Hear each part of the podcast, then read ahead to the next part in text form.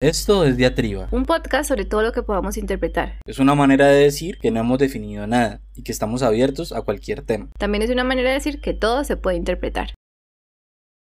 Bien, hemos alterado un poco el orden de, de, los, de los factores, pero esperamos el mismo producto, ¿no? Que es, eh, resulta que intercambiamos eh, los, las obras que íbamos a analizar en el episodio 14, los pasamos al 13 y viceversa, ¿no? Para que eh, pudiéramos, en el marco pues de, de todos estos hechos de, de, violencia estatal, pudiéramos discutir sobre, sobre Psychopaths.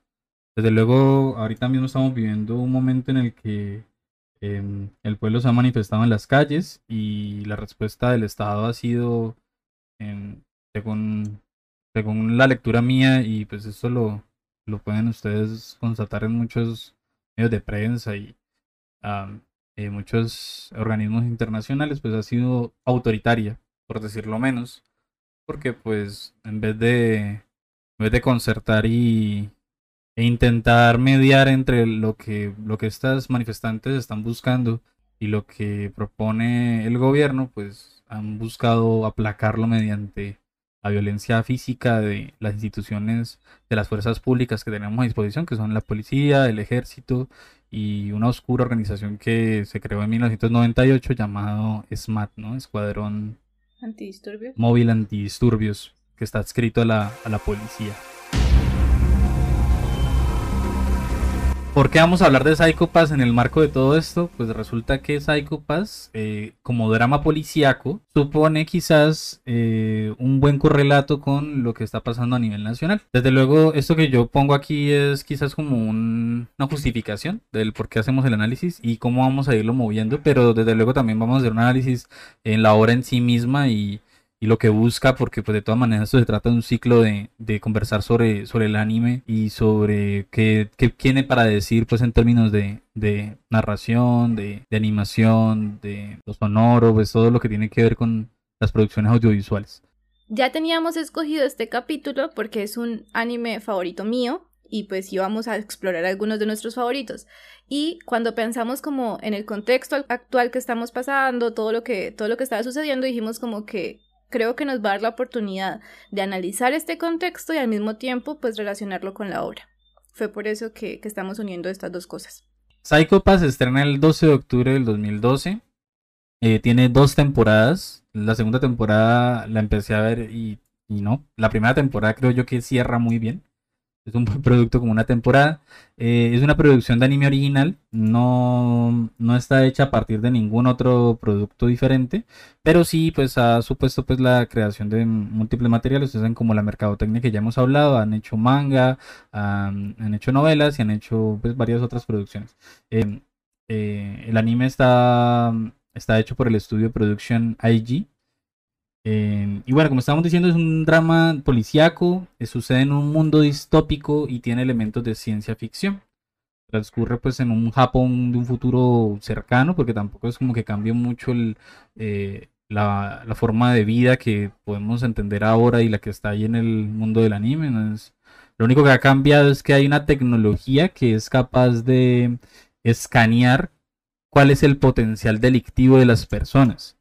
¿Para qué? Para poder aislar esas personas, eh, porque pues van a potencialmente van a cometer delitos si es que ya no los cometieron.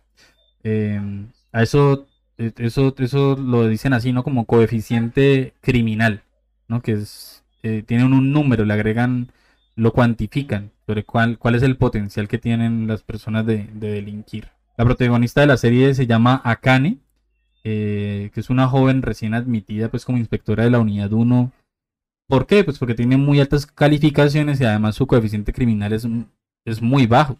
Entonces, eh, eso quiere decir que tiene mucha tolerancia por ese tipo de trabajos y, ella, ella, pues igual tendría la oportunidad de, elegir cualquier trabajo porque pues en esta serie también creo que hay un mecanismo por el cual, a partir del coeficiente criminal y, y pues otro tipo de cuantificaciones de las habilidades de las personas pueden, eh, están, están diagnosticadas pues para decir que, que, en qué van a ser mejor, ¿no?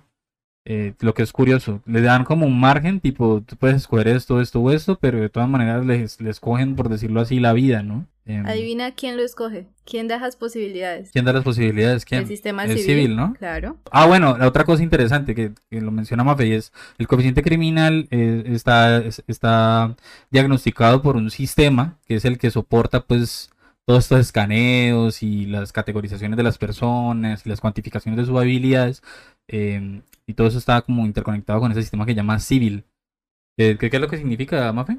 No, que se hacía como la relación con eh, un caso médico de unas personalidades, pero pues eso ya sería entrarnos más a la obra y la forma en la que nos damos cuenta de qué es en realidad civil.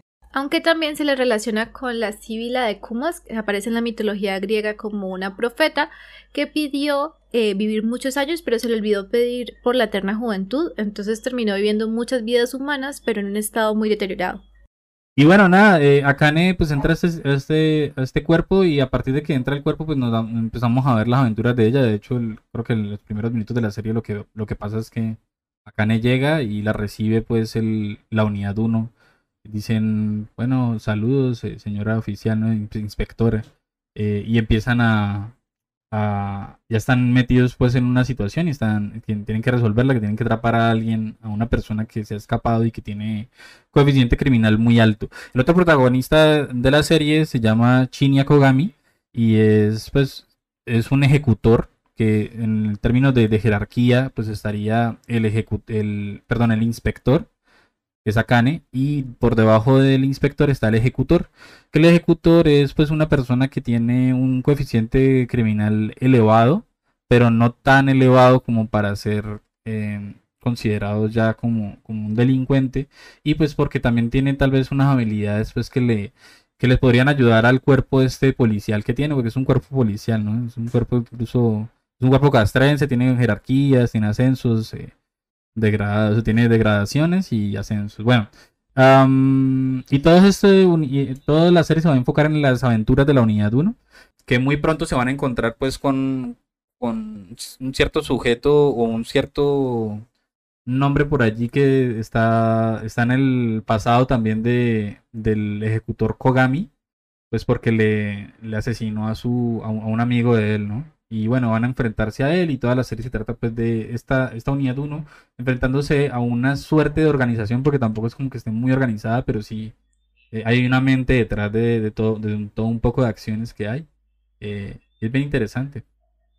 Nosotros entonces decidimos quedarnos con la temporada 1 porque nos parece que como temporada, como historia narrativa está bien compuesta y como que la temporada 2 no la queríamos tocar en realidad. Para empezar entonces a hablar como las temáticas, vamos a definir el mundo ficcional. Las reglas, las instituciones, Miguel ya se adelantó un poquito sobre cómo funciona eh, todo este mundo, pero entonces vamos a, limitar un poquito más.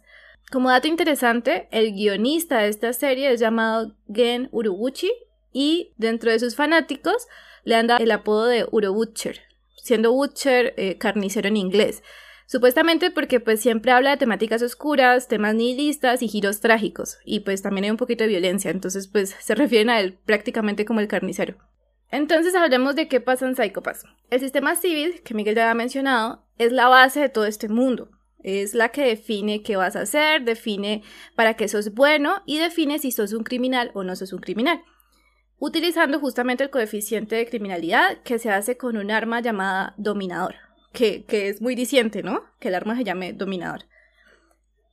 Si a ti te apuntan con un dominador y tienes un coeficiente menor a 100, no sos considerado un criminal y no te pueden disparar. Esto es súper importante como en todo este mundo. Si el coeficiente está entre 100 y 300, tiene- tienen que paralizarte y sí te pueden disparar, pero de una forma, digamos, que el arma permite que te paralicen, pero no que te asesinen. Si por el contrario, tu coeficiente es más de 300, te tienen que matar. Y el dominador, pues va a permitirte, eh, bueno, la persona que tenga el dominador puede dispararte a matar. Que lo curioso es que el dominador, aquí la verdad es que es un problema, hablando de en términos de tecnología, porque esta- estas personas están permitiendo que la tecnología domine muchos aspectos de su vida, incluso el libre albedrío, pues en, en particular el libre albedrío, que yo creo que es lo más importante aquí. Y, y como que les pasan la responsabilidad a- al arma. De hecho, varias veces en los primeros episodios se, le dice pues a la protagonista que pues que te tranquila, que quien toma las decisiones al final es el dominador, ¿no? O sea, el, sistema civil que está conectado al dominador, al arma, porque mm, de hecho lo único que hace el, ejecuta, el ejecutor, perdón, el ejecutor, ejecutor, perdón, y el inspector es, es, es oprimir el gatillo, pero, pero el arma decide qué hacer con la persona. No, incluso me, me parece a mí que, pues claro, desde el punto de vista narrativo quizás no hubiera sido tan interesante si el arma misma pues tuviera un sistema autoapuntado y se disparara sola. Yo creo que, yo creo que igual están, no sé por qué la tecnología no ha sido inventada ahí en ese momento que no, no lo descartaría, ¿no? Es una, una tecnología mucho más sencilla que determinar las habilidades y, y el coeficiente intelectual de una persona. Yo creo que no tendría eh, pues el carácter ético y filosófico que tiene todas las series si las armas se, se armaran, se dispararan solas. Entonces, efectivamente, los dominadores son estas armas como súper específicas porque como decía Miguel, entonces pues prácticamente te dicen qué puedes hacer con la persona, si puedes dispararle, si puedes inmovilizarlo, si la matas. Que esto es súper importante y claro, efectivamente le quita, bueno, igual, todo este mundo no parte del libre albedrío, porque civil también te dicen que puedes trabajar y civil te dice pues si sos un criminal o no. Entonces, partiendo de eso, no hay mucho libre albedrío por estos lares. Pero lo que dice Mafe es cierto. Eh, sí hay. Yo creo que la serie es todo un marco de situaciones que plantean dilemas morales, ¿no? Los primer, el primer dilema moral que establece muy rápidamente la serie es: ¿le disparas o no le disparas a, a esta persona, ¿no? Exacto. Eh, porque si le disparas, eh, fíjate que tiene tanto, por, tiene tanto de, de coefici- de coeficiente criminal y, y pues podría, estás matándola. O sea, estás dispuesto a apretar el gatillo sabiendo que lo que va a hacer es matar a esta persona. Eh, también plantea dilemas morales muy pronto sobre el asunto de eh, hay una persona que tiene coeficiente eh, criminal muy alto, pero es porque está, está viviendo en ese momento una situación muy traumática. Creo que en el primer episodio hay una hay un abuso, una, una violación, un intento de violación, y pues esta mujer está ahí traumada, está siendo víctima de eso, y Civil dice muy tranquilamente que tiene un coeficiente, un coeficiente criminal muy alto, y aunque creo que lo, lo que hacen a la final es paralizarla, ¿no? Ese fragmento es espectacular. Yo siento que ahí, o sea, justamente desde el primer capítulo te están diciendo, mira, a esto nos estamos enfrentando. Está pasando eso en este mundo y vos qué crees como espectador y qué crees que estos eh, personajes van a hacer. Porque efectivamente siento, hay una, hay una persona que tiene el coeficiente muy alto. Entonces está como loco, ¿no? Y justamente pues agarra a esta muchacha, eh, bueno, abusa de ella y efectivamente ese coeficiente comienza a subir porque pues sube en niveles de estrés y de violencia. Vos normalmente no puedes mantener eso estable porque respondes como a tus niveles de estrés. Y ahí es cuando desde ese momento comenzamos a pensar como así, entonces, ¿por qué van a juzgar a esta mujer por esto si ella no está en, las, en el mismo contexto, en las mismas condiciones que este señor? ¿No? No lo está haciendo porque quiere, no está dañando a alguien porque quiere, sino que está respondiendo a lo que pasa. Y efectivamente Sí. pareciera que la van a matar porque está muy alto y ella se mete para que no lo hagan. Y, y, eh, esa es otra, otra, otra cosa importante, es que si tú esperas un momento, normalmente se le alcanza a bajar unos, un- una cantidad de números. Entonces, justamente lo que decía Miguel ahora, ¿disparas o no disparas? ¿Esperas un momentico a paralizarlo y no matarlo? ¿O le disparas porque te estás protegiendo o porque de verdad consideras que pues a futuro es peor tenerlo ahí en la sociedad? Cuando dice ella Mafe es la protagonista. Ujú, Akane, porque pues a ella es la que Es estamos siguiendo. Me parece que en este, en, en ese momento es Kogami el que, el que parece que le va a disparar. Que, que, bueno, ahí en realidad es como una, hay una malinterpretación porque Akane cree que la van a matar, pero eh, la cantidad de, de coeficiente era como para inmovilizarla. Entonces ella está asustada es por eso y por eso es que ella se mete.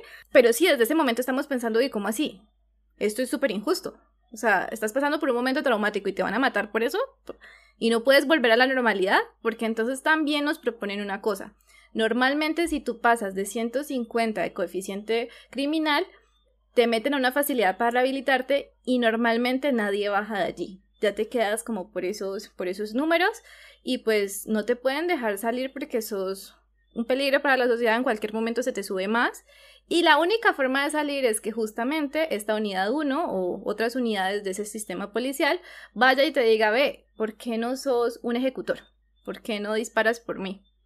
Sí, pero igual, igual como que son muy estrictos con quienes reclutan como ejecutores, ¿no? Normalmente, eh, que luego más, más adelante nos cuenta la serie, son, eh, spoiler, eh, son, son antiguos miembros pues de, de las unidades que en, en otrora fueron inspectores, ¿no? Personas con coeficientes criminales bajos, pero pues con las- el tipo de trabajo que realizan, pues es que es muy usual y lo dicen ahí en la serie, es muy usual que como, como inspectores terminen eh, trabajando como ejecutores o, muertos, porque pues es un trabajo, un trabajo difícil que pone mucha tensión y pone mucho estrés en la persona y pues eso es lo que mide justamente el sistema civil al determinar la- el coeficiente criminal. Exactamente. Y eso que de todos modos también tenemos algunos ejecutores que resultaron pues con este coeficiente criminal muy alto, pero pues por contextos así súper específicos, ¿no? Les pasa una tragedia, se les sube, terminan allá y, y de alguna manera pues son escogidos respecto a, su comportamiento,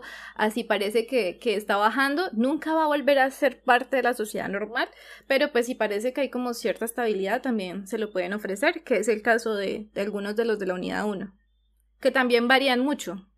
Y lo que nos muestra la serie es que en realidad todos estos eventos trágicos y traumáticos que comenta Mafe, pues todos pasan en el, en el ejercicio de sus funciones. Entonces, se, categoriza, eh, se categorizarían como enfermedades laborales de riesgo psicosocial y la misma unidad, la misma civil debería atender ese tipo de cosas, pero pues no, ahí no hay como seguridad social y esas cosas. No, no, no es un mundo que tenga ese tipo de cosas.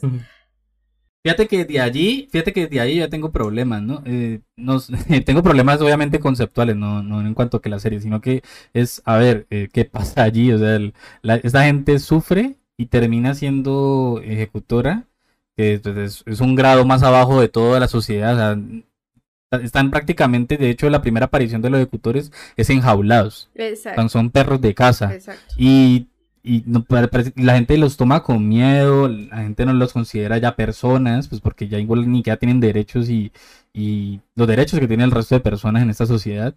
Y yo digo, pero el sistema hizo eso. El sistema, el sistema fue el que produjo eso. Y esas mismas personas los están, las están juzgando por lo que les hizo el sistema. No porque ellos quisieran. Ajá, pero en la mayoría de los casos, porque también tenemos algunos personajes a los que simplemente les pasó una cosa mala y terminaron allá, que tampoco lo hace más justo, ¿no? Porque es la sociedad la que los empuja a este nivel, pues, de, de, de estrés, de inconformidad, de tristeza, eh, que ellos eh, entienden como locura, y pues luego les ofrecen un trabajo como, como cazadores prácticamente. Pero, pero ¿cuáles son esos casos? Es que no me acuerdo bien, porque yo me acuerdo que, bueno, de, los ejecutores de la unidad 1, que no fueron antes inspectores, no, no se dice que fueron inspectores antes, pero es que tampoco me acuerdo bien de las historias como... Yayoi perteneció a una banda musical y va a un pub y escucha música y se hace amiga de una muchacha. El juntarse con esta muchacha hace que su, su psicópata suba y, y la llevan a un centro de rehabilitación. El mero hecho de juntarse con esta muchacha. ¿Quién es esta muchacha? Una anarquista. Está en contra de toda esta vaina y entonces la pone a pensar sobre qué está pasando en la sociedad y se le oscurece porque pues yo qué sé, cada persona tiene reacciones diferentes al análisis de su contexto y a estas preguntas filosóficas. Y cuando ella ya está en este centro de rehabilitación es que van y le piden pues que los ayude, pues siendo prácticamente una un- Una ejecutora. ejecutora, ajá, un perro de casa, y para que atrape justamente a la que fue en algún momento su amiga o su amor, dependiendo de cómo se interprete. Ah, mire, y tiene, y verdad, y tenía sentido porque, porque claro, ella, ella la conocía y podía, podía llegar a ella más fácilmente, ¿no? Ah, bueno, pues entonces ahí está el caso, ahí está el caso, claro, pues es- ese tipo de cosas que están por fuera también del, del trabajo, ¿no? El sistema también las ignora. O sea, aquí el sistema es, aquí el sistema es curioso, es un sistema cuantitativo juzgando eventos humanos, que pues ya sabemos cómo, cómo funcionan las ciencias exactas y, y las ciencias exactas jamás han dado buenos resultados hablando pues de, de las complejidades del, de la psique humana y de y del comportamiento humano. Y exacto, y el maniqueísmo o el, pues, volver un número a una persona, ¿no? Como decir que, que es la representación exacta. Pero entonces también implica es como, eh, no solamente utilizan a personas que fueron como dañados por el mismo sistema, sino que también a otras personas que, que son dañados por la sociedad o que simplemente pues responden a esos contextos y, pues los utilizan, porque a lo último todos son instrumentos, ejecutores, inspectores, todos funcionan en para civil para mantener un orden en esa sociedad. Que de hecho es curioso, ¿no? Porque bueno, en este caso tú dices que no tiene que ver con el sistema, pero pues sí, ¿no? Porque es, es, es una muchacha que, que por su idea anarquista se en contra del sistema, pues termina eh, subiéndole el psicopas a esta muchacha de que, que luego va a ser ejecutora de la unidad 1. Claro, por eso es que yo digo, Pero- es que no todos, no todos son ex eh, inspectores, pero todos, Ah, no, eso sí, no, sí, absolutamente todos, hacen parte de la sociedad que controla civil. Entonces todo lo que pase va a ser Sí. de alguna manera producto de la misma sociedad. Es curioso, sí, o sea, eh, yo creo que también eso es un problema, porque mm, eh, Civil se, se está poniendo en sí mismo, el sistema civil se está poniendo a sí mismo una carga, yo creo que, que hasta injusta, porque como quiere controlarlo todo, pues entonces es responsable de todo. Pero ellos, pues igual, de cierta manera civil, de igual manera no lo va a ver como algo malo, porque son, digamos, en este sistema donde los números importan, a últimas, la mayor parte de las personas vive relajada porque las personas supuestamente violentas están encerradas o muertas. Entonces, este asunto del bien común por encima del bien individual. que, termina siendo injusto porque no, no nos sacrifican la sacrifican los derechos individuales. Es que eso, o sea, eso en, en, discusiones constitucionales es- está ya superadísimo, porque no, no pueden tampoco se- ser así. O sea, es, es una premisa, es una premisa jodida, la verdad. Y luego, la otra cosa, que yo creo que no sé si, si me estoy adelantando a la discusión, es decir que es que es civil, ¿no? O me adelanto mucho. No, yo creo que podemos esperar un poquito antes de llegar allí. Vale, dale. Porque entonces, hasta Entonces- ahora, Civil es esta, esta cosa magnífica, gigante, que controla todo. Y en algún momento de la serie nos van a explicar qué es exactamente lo que nos va a reforzar la idea pues, de que todo esto está mal. Una cosa de la que pues Miguel nos está dando características de por qué este sistema está mal, pero pues hay que partir desde la premisa de que dijimos es una distopía. Esto no está bien. Es muy difícil decir que está bien a pesar de que el resto de los personajes estén bien, entre comillas. Justamente toda la serie se va a enfocar en qué es lo que está mal y cómo los personajes van a reaccionar a darse cuenta de que está mal. ¿Cuáles son como los procesos filosóficos y las preguntas que se tienen que hacer respecto a todo esto? Es muy jodido eso también, porque es que los personajes, o por lo menos la unidad 1, ninguno cuestiona el sistema. Ninguno. Y hay una persona que se le da la oportunidad de cuestionarlo directamente y no hace nada. O sea, eso me parece a mí lo más duro. Que toda esta distopía, porque es distopía como lo dice Mafe, no está siendo cuestionada. No es tipo George Orwell que, que eh, es- presenta todo el sistema y luego dice, bueno, vamos a luchar contra el sistema y quizás luego pues ahí... Pero ¿cómo termina? Exacto, pero ¿cómo termina? Claro. ¿Quién gana? No, de todas maneras, pero hay un cuestionamiento, o sea, se dice, el sistema está mal, pero aquí no hay personajes que, que se, que, que, que digan, sí, está mal, y vamos a hacer algo. A pesar de que fallen, porque puede que fallen, porque el, el sistema es mucho más grande que, que los individuos, pero, pero no, no, no hay cuestionamiento tampoco. Tampoco de la, de la voz de los personajes nunca vamos a escuchar un cuestionamiento, salvo pues del antagonista, que es quien yo creo, para mí es mi, ese es mi héroe. Sí, pues tampoco es que haya nada innovador. Yo creo que pues cualquier persona que vea la serie se pondría del lado de él. Sí. Eh, Sí. y, pero también yo creo que efectivamente sí hay cuestionamientos. Son cuestionamientos eh, muy, muy pasivos, que son re fastidiosos porque uno espera justamente es que alzan la mano y digan revolución, esto está mal, pero eh, no, no hay de esa manera, pero yo sí siento que eh, cada cierto tiempo están diciendo como que, bueno, ¿cómo tengo que continuar aquí? ¿Qué tengo que hacer? Por ejemplo... Sí, pero, pero cómo, pero cómo hago para, pero claro, a lo que voy es, ellos, ellos siguen cuestionándose es cómo actúo, estando bien conmigo, pero dentro del sistema, sin afectar el sistema, sin cambiarlo lo más mínimo. Exacto. ¿Cómo hago para no molestar al sistema? Eso me parece a mí que no tiene nada de crítica. Es un asunto de cómo el individuo anula su individualidad a favor de un sistema opresor y, y totalmente equivocado. Yo por el contrario creo que el preguntarse sobre cuál es la situación y cómo tienen que pues vivir en ese mundo sí es un ejercicio de crítica y, y, y, pues evidentemente no lleva a cambiar todo ello porque pues la, verdad viviendo en ese mundo entendiéndolo como lo entiendo yo diría que sería muy difícil pues pensarse como bueno ¿qué hago?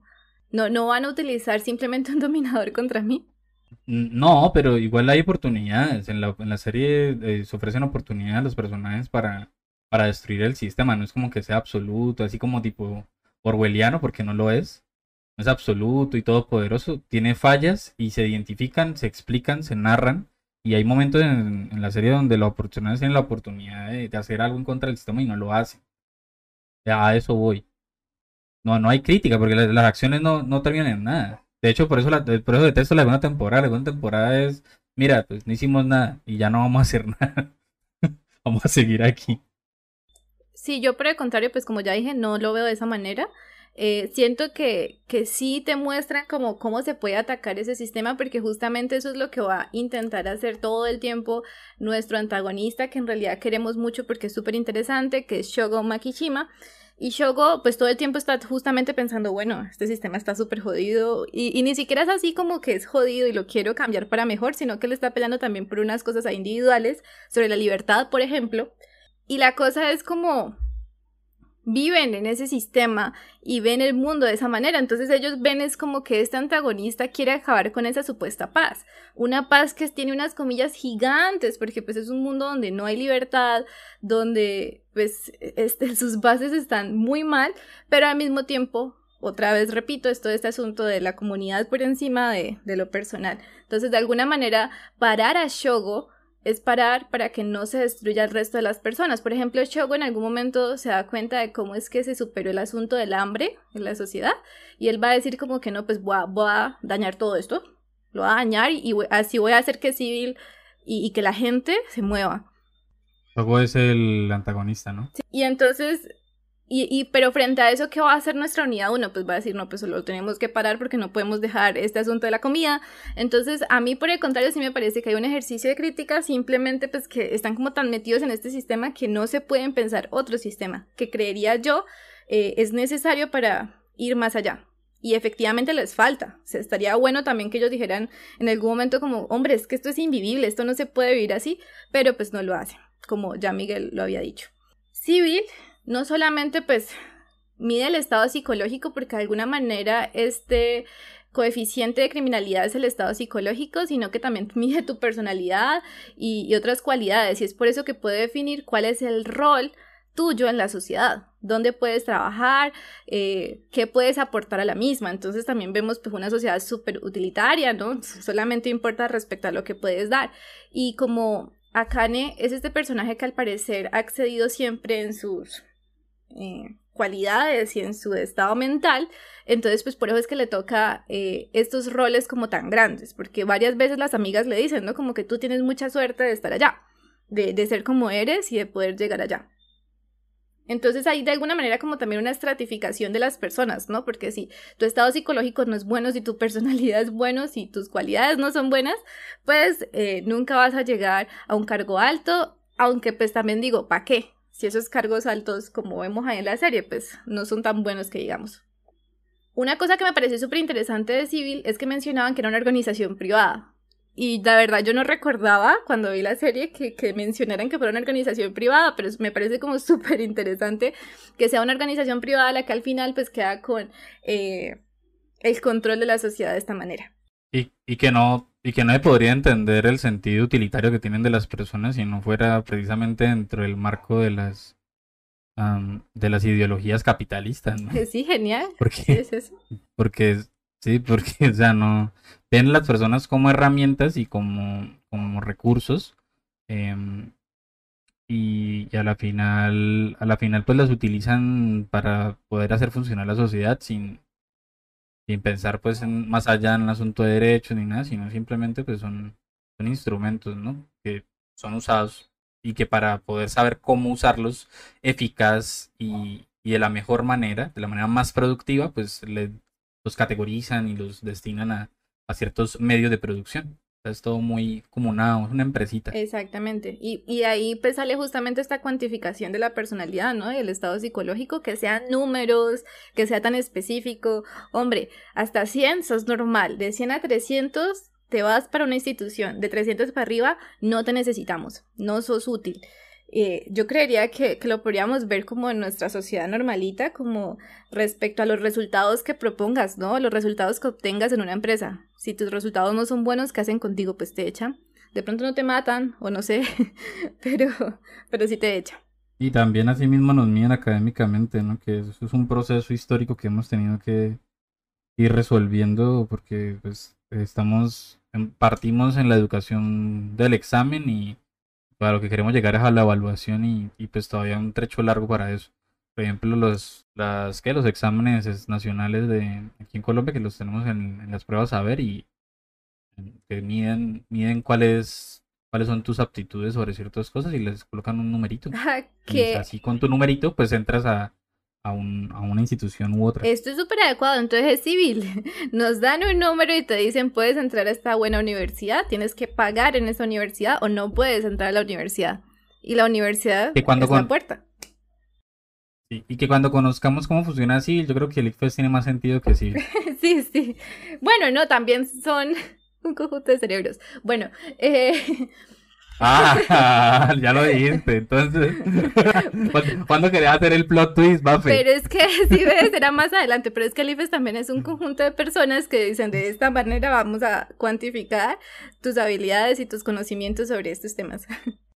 Y ustedes se preguntarán cómo. No, lo discuten internamente en cuestión de microsegundos y a partir de ahí dan una conclusión. Es decir, que hay personas discutiendo qué número le dan ¿Con qué criterios? Mm, cualquiera, eh, y los que nos parezca, y lo que entendemos, y lo que nuestra inteligencia nos ha permitido comprender a través de nuestra existencia humana. Sí, entonces es, un sistema que tiene fallas por todos lados, porque entonces efectivamente llega un momento, es como la mitad de la serie más o menos, sí, lo peor es que ni siquiera es al final, ¿no? Lo cogen a uno como en la mitad o antecitos del final y te dicen, ¿sabes qué? Civil en realidad no es tan grande y tan inteligente y un sistema eh, sin fallos, no, no, en realidad son un conjunto de cerebros que todos más o menos opinan lo mismo, todos han llegado a las mismas conclusiones, entonces se refuerzan entre ellos para hacer las mismas cosas. Y hasta le ofrecen al personaje como tú quieres hacer parte de este conjunto de cerebros, son los cerebros más inteligentes de todos. Y digo yo, eh, hay un fenómeno psicológico que dice que, por ejemplo, tú buscas citas, personas que eh, refuercen tus argumentos sobre tus creencias. Entonces, ¿de qué va a servir que un conjunto de cerebros escoja otro cerebro? Siempre va a escoger uno que se parezca a ellos para reforzar sus mismos ideales. Que, tiene como una base neurocientífica todo este asunto de, la categorización de las capacidades, pues porque ellos miden como una serie de rasgos en, en, el cerebro de la persona, que yo tampoco entiendo cómo lo hacen a través de ese dispositivo, cómo, cómo llegan a medir todo ese tipo de cosas, pero al parecer como que evalúan ciertos rangos eh, cerebrales y, y que bueno, eso tiene cierto asidero en la neurociencia que pues, hoy en día está desarrollando sobre cómo se comporta el, cerebro según lo que entendemos, porque igual el, campo de la neurociencia es, como tiene como objeto el cerebro, el cerebro humano todavía tiene muchos, mucho por, por entenderse, todavía hay mucha incertidumbre sobre cómo funciona. Entonces, pues eso. Es que es genial. Yo siempre que pienso en el cerebro es, es, como muy meta, ¿no? El cerebro pensándose sobre sí mismo y sobre cómo construye su propia realidad. Interesante. Mira tú, sí, es verdad, es verdad. Bueno, entonces ya para ir cerrando, bueno, esta unidad 1 es la unidad de la división de la Oficina de Seguridad Pública e Investigación Criminal. Seguridad pública, ¿no? La forma de mantener un orden. Súper interesante cuando pues lo vamos a relacionar también un poquito más con eh, nuestro contexto acá.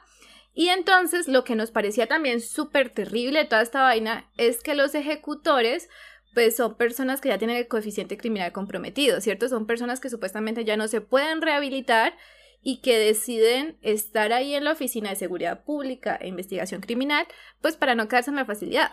Pero pues nada más. Y ellos son los que aprietan el gatillo.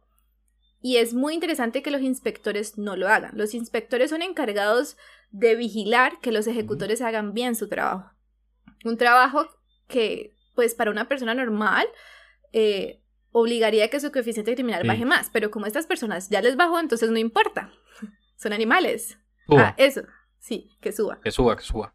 Em, y eso que acabas de explicar, Mafe, es súper interesante, pues porque nosotros ya conocemos algo parecido a esto. O sea, yo veo esta serie y digo, uy, si, si esto ya por allá en el, eh, en el 98 ya lo hacíamos. Esto es, haga de cuenta, las fuerzas públicas, que son los inspectores, y tienen a su cargo, pues, un grupo eh, especial de personas que se dedican a hacer, por decirlo así, el trabajo sucio de asesinar personas y controlar personas. Que, pues, no sé, a mí me recuerda mucho a la historia del ejército y, las convivir, y luego el ejército y los paramilitares. que es una historia que todavía padecemos, la verdad, eso no, eso no, nunca se acabó por allá en el, en los acuerdos, entre comillas, de paz del Exactamente. 2004. Entonces es súper interesante porque aquí lo podemos ver tan claro y extrapolarlo, pues lo hace ver aún más claro, ¿no? Entonces simplemente los inspectores no se ensucian ni la mente ni las manos. Y los ejecutores pues jalan el gatillo y no importa qué pase con ellos porque igual pues ya están supuestamente pues comprometidos, es decir, pues ya, su coeficiente criminal es muy bajo y no son tratados como personas, entonces no, no importa qué pasa con ellos. Eh, en nuestro caso, extrapolándolo, pues terminan en la cárcel diciendo como que tal general me dijo que lo hiciera y pues de malas, porque el general no va a ir a la cárcel, solamente la persona, o si no, pues también hasta los podrán desaparecer, porque ¿qué importa? Y porque quién va a confiar también en la palabra de un criminal también, eso no, eso es lo que se cuestiona, ¿no? Eh, aquí en este caso es muy interesante eso que acaba de decir, que no los tratan como personas, a los ejecutores se les ve precisamente como instrumentos y más que todo lo, quienes, eh, o sea, el sistema te pide eso, la directora de, de esta oficina que controla la unidad 1 te lo, lo dice, te, te lo dice todo el tiempo a los inspectores y, y quien tiene más problemas para entender eso es Akane también, porque Akane, pues la verdad es que le cuesta entender esa dinámica de, de ver a esas personas como si no fueran personas, porque pues ya lo vamos a ver, es que Akane es muy moralista, pero quien sí lo hace muy bien es el otro inspector, ¿cómo es que se llama el de las gafitas? Eso, Guinosa. Guinosa eh, la tiene re clara todo el tiempo, está con el discurso súper clarito institucional de esas no son personas, usted utilícelas para poder hacer su trabajo y usted no se ensucie las manos, todo el tiempo lo dice. Y es muy interesante ese personaje porque él tiene un arco muy bonito en el que a partir de relacionarse pues con uno de los ejecutores, que que es su papá, mm, termina entendiendo pues que, que todo eso es un discurso pues institucional que no tiene ningún asidero y que él puede llegar a sentir y que, y que no, no está mal sentir y que no está mal emocionarse en su trabajo y que es un ser humano y que no puede ser de piedra, ¿no? Que es lo que él busca hacer. Exactamente, y es terrible porque uno durante pues el inicio de la serie uno está diciendo, bueno, ¿y este man por qué me trata tan, tan mal a Kogami? que es pues nuestro coprotagonista. Y es porque ellos también eran parceros, pero en el momento en el que pues eh, baja, eh, sube su coeficiente criminal, eh, ya lo comienza a tratar como, como a este animal, como a esta persona sin derechos. Pero justamente lo que decía Miguel cuando descubre todo este asunto, cuando piensa más sobre el asunto de su padre, que fue un investigador y que le pasó lo que probablemente a todos estos les va a pasar y esto también es súper interesante y Miguel ya lo había mencionado, que es como el, el camino del inspector y del ejecutor o el camino del inspector particularmente casi siempre va a ser un ejecutor, porque en algún momento su coeficiente criminal va a subir por las condiciones de estrés y de maltrato y todas estas cosas malas que están pasando a su alrededor, y otra persona se va a volver su inspector y ellos se van a volver ejecutores que son menos que humanos, van a pasar a ser gatillos y tienen que aceptarlo, lo cual es pues súper complicado, y en este caso fue lo que le pasó al papá. Moraleja, tiene que haber seguridad Y, y- y social. derechos humanos y alguien que vele por ti, por tu eh, estado psicológico y que tienen que enseñarte a pensar sobre todo esto y que Sí, sí. no puedes ser solamente una persona que jale un gatillo. ¿Escucharon? Policía Nacional. Entonces, que no escuchen. A ver. Qué miedo, la verdad, que hablar en Colombia. Em, ¿Qué digamos? Bueno, bueno, bueno, ya volviendo a otras cosas, cuando eh, estaba, estaba mirando estos aspectos, también pensé, bueno, todos hablamos de distopía, asumimos que sabemos más o menos qué es distopía y utopía, ¿no? Entonces, utopía como este estado de la sociedad perfecta y distopía como todo lo contrario. Y una cosa que encontré era que un señor, Luis Núñez, en 1985, ya hace bastante tiempo, decía que la diferencia entre utopía y distopía era axiológica, que no era material.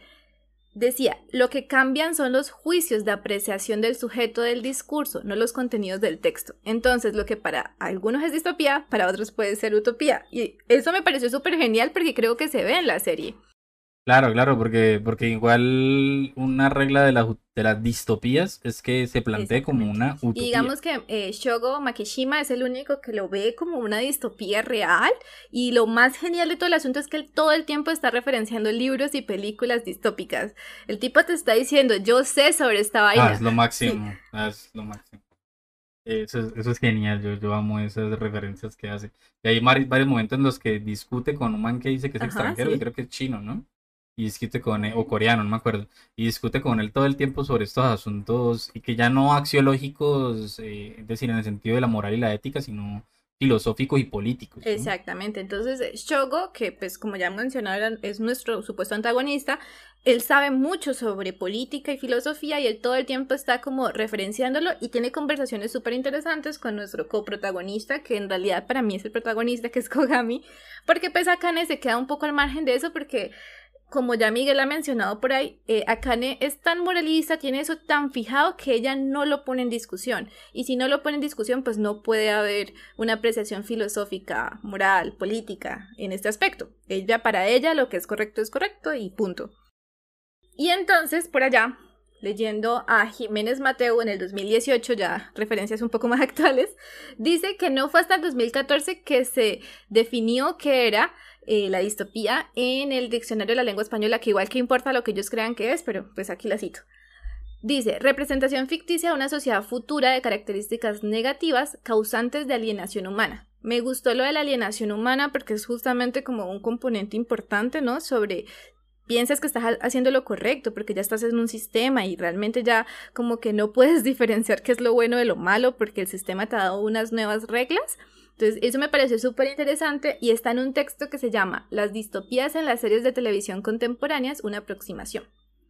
Por otro lado, hay un texto que dejo ahí en, el tintero por si lo quieren buscar, que propone que el sistema civil pues eh, intenta, está designado para hacer una utopía, pero termina siendo distopía, y además eh, propone que es un panóptico y explica por qué es un panóptico desde el concepto de Foucault, que es el que habla sobre los panópticos. Tengamos en cuenta que, por ejemplo, existe eh, la institución esta donde supuestamente te rehabilitan, aunque no te van a rehabilitar, y Foucault también habló sobre todo este asunto, ¿no? Como que en el colegio te enseñan cómo comportarte, si no lo logras, entonces probablemente vas al manicomio, y si en el manicomio tampoco, entonces vas a la cárcel y son tres. Y lo del panóptico es una, es una metáfora, ¿no? Que es una suerte de construcción como circular en la que todo el tiempo estás viendo a todos los sujetos, ¿no? Desde donde puedes observarlo todo. Exactamente. Eh, y pues civil, la, la, idea de civil es controlarlo todo, entonces en ese sentido, eh, observarlo todo también.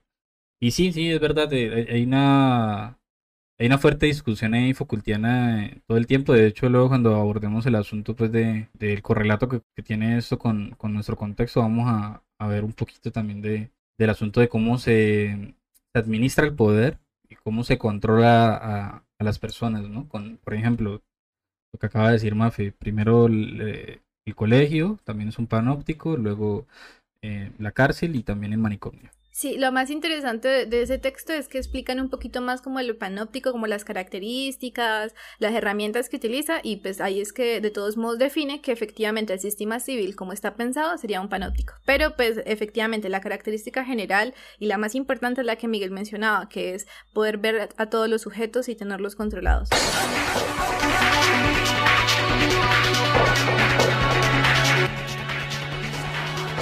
Tengo aquí una lista gigante, pero gigante, de las obras que son referenciadas en esta serie. Yo no las voy a mencionar Ay, a todas, yo creo que no es adecuado mencionarlas todas, pero entonces podemos mencionar algunos autores. Y... Ve, sí.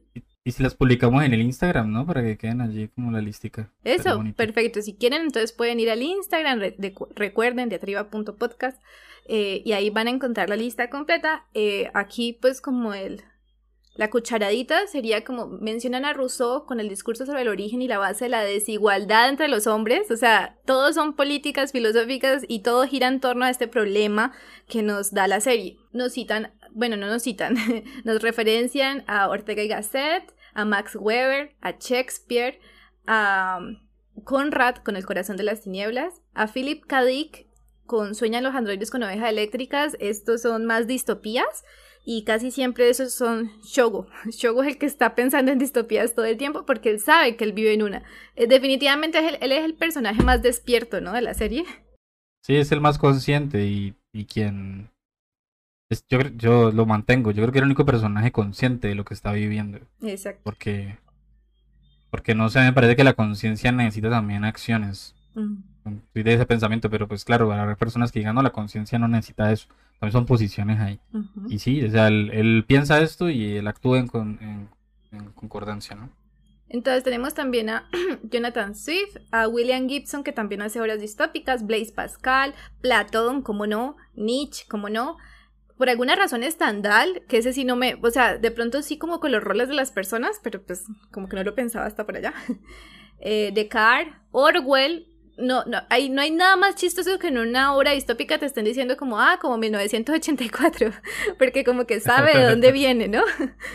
Proust, la Biblia, Crimen y Castigo, Foucault también es mencionado, el Marqués de Sade es mencionado, y pues todos son en momentos distintos, cosas distintas, pero pues ponen diálogo. De pronto si tú ves la serie y te lo mencionan, de pronto pues te lleva a que la leas, que la busques, que mires sobre qué trata, para poder entender las conversaciones, porque si no, pues en esos pedacitos chiquiticos pues uno puede quedar como yo creo que sí, yo y, yo tuve que volver a ver varias veces varias de esas conversaciones que tienen ahí, porque, intentan condensar, claro, es una serie de acción y no pueden pasársela hablando así, ¿no? De dos personajes ahí hablando sobre la, bajo la lluvia, eh, de cómo, cómo sus vidas se parecen a, a una novela de Jonathan Swift, entonces tienen que eh, tienen que conversarlo de manera muy muy condensada y entonces a mí sí me tocó verlo varias veces como para yo queriendo entenderlo todo, ¿no? Porque creo que también se puede entender la idea general si no pasa rápido. Exactamente. Y sí, a mí, por ejemplo, me tocó fue de pronto buscar obras, buscar títulos para saber a qué se referían. Y, pero entonces, como dice Miguel, si uno lo pasa de largo, pues uno igual puede como entender lo general, saber que se están refiriendo a alguna vaina moral, alguna vaina ética, cosas específicas así, pero pues es mucho más rico eh, poder saber de dónde viene, cuál es el contexto y por qué, por qué lo, lo referencian. Otra cosita ahí que les dejaría es estén muy pendientes de los títulos. Los títulos me gustaron un montón porque son muy dicientes sobre lo que va a suceder, sobre la intertextualidad, sobre, sobre lo que, sí, sobre la serie entera. Entonces como que juegan mucho al hipertexto, a referenciar cosas, a construir un mundo que está relacionado con estas obras. Y también es muy curioso, pónganle cuidado a cómo dice un japonés Ortega, es muy curioso. Hay pedazos donde, donde este man de Makishima dice Ortega y eh, en esta segunda parte de, la conversación queremos hablar de el protagonista, la protagonista y el villano. Em, la protagonista estelar estelar, quien aparece del segundo uno hasta el último segundo, es eh, Akane, quien ya hemos hablado de ella. Pues, a ver, yo quiero como sistematizar todo lo que hemos dicho, ¿no? Porque un poquito ya hemos ido haciendo el recorrido. A ver, el coeficiente criminal de Akane es bajo, y ella yo creo que se identifica mucho más con, o sea, por su búsqueda, ella lo que está buscando todo el tiempo, y, creo que lo plantea muy bien la serie, es, ella lo que quiere es saber quién es ella, ¿no? ¿Quién es ella en la sociedad? Entonces, yo creo que por eso mismo le molesta mucho la pregunta por la sociedad. Porque si ella quiere saber quién es ella, hay, eh, y, y, todo el mundo, todo el resto de personajes está preguntando, bueno, los, eh, otros personajes importantes están preguntando por qué es la sociedad, pues un poco ella sale como descontextualizada, ¿no? Como que ella está intentando buscar quién es, mientras los demás están buscando dónde, dónde estoy y, qué es esto que, me rodea. Y, creo que tienen más resuelto quiénes son también, ¿no? Ya tienen resuelto cuál es su identidad. En cambio, acá, pues como que un poco infantilizada, porque me parece a mí que está un poco infantilizada la, el personaje pues es, ingenuo eh, y es absolutamente muy moralista. Se identifica con una postura de la ética kantiana, que se, también se referencia como de, un tipo de filosofía que es del, del, absolutismo moral, que tiene varias, varias vertientes. Hay una vertiente religiosa que es la de Kierkegaard. Eh, pero bueno, el, absolutismo moral lo que busca es que, eh, lo, lo, leo así textualmente, creo que es de, de Wikipedia, los que sostiene que los mandatos y normas morales son incondicionados, es decir, la obligación concreta que imponen es incontestable y no está sujeta a circunstancias causales, eh, casuales, ni a las consecuencias derivadas de su cumplimiento o incumplimiento. ¿Qué quiere decir esto? Que las máximas de la sociedad en la que vive Akane son incuestionables. Ella no puede, ya no puede objetarlas de ninguna manera y está totalmente obligada moralmente a seguir las órdenes de esa sociedad. ¿Cierto? todo el tiempo, incluso cuando los líderes de esa sociedad le, le ofrecen un cambio. Porque creo que en ese punto de, la, de la, serie creo que ella ya ha encontrado quién es y, precisamente no, no, quiere deshacerse de eso porque pues hacer parte de los líderes de la sociedad, creo que sería un poco deshacerse de su identidad y, y que le ha costado conseguirle encontrarla, entonces no, no, no la deshace. Entonces es absolutamente moral. Ella va a ser para siempre una inspectora y, y eso es lo que va a hacer. Eh, lo, lo- lo- ha encontrado su razón de ser y no quiere cambiar. Exacto, y ha decidido que ella quiere seguir esas reglas, las conoce, sabe de los problemas que tiene, pero las quiere seguir. Y yo creo que por eso es que la comenzamos a odiar un poco, y pues a mí personalmente tampoco me gusta, me, me, me fastidia un montón el personaje, pero pues al mismo tiempo siento que sí se explica como que pues ella no quiere, simplemente le parece que ese mundo está bien, extrañamente, y, y, quiere seguir esas reglas. Entonces, con Miguel, por ejemplo, hablamos de una escena que, que a mi parecer es muy fuerte, que es como uno de los puntos más fuertes dentro de la narración, donde tenemos a nuestro antagonista con un arma eh, y va a matar a, a una amiga de Akane. Amiga de la infancia. Ajá, que, con la que se ha reunido varias veces en la serie y que nos la han mostrado ahí por laditos. Y resulta que nuestro antagonista, nuestro fantástico antagonista, que lo amamos mucho, mucho, mucho, Shogo, Makishima.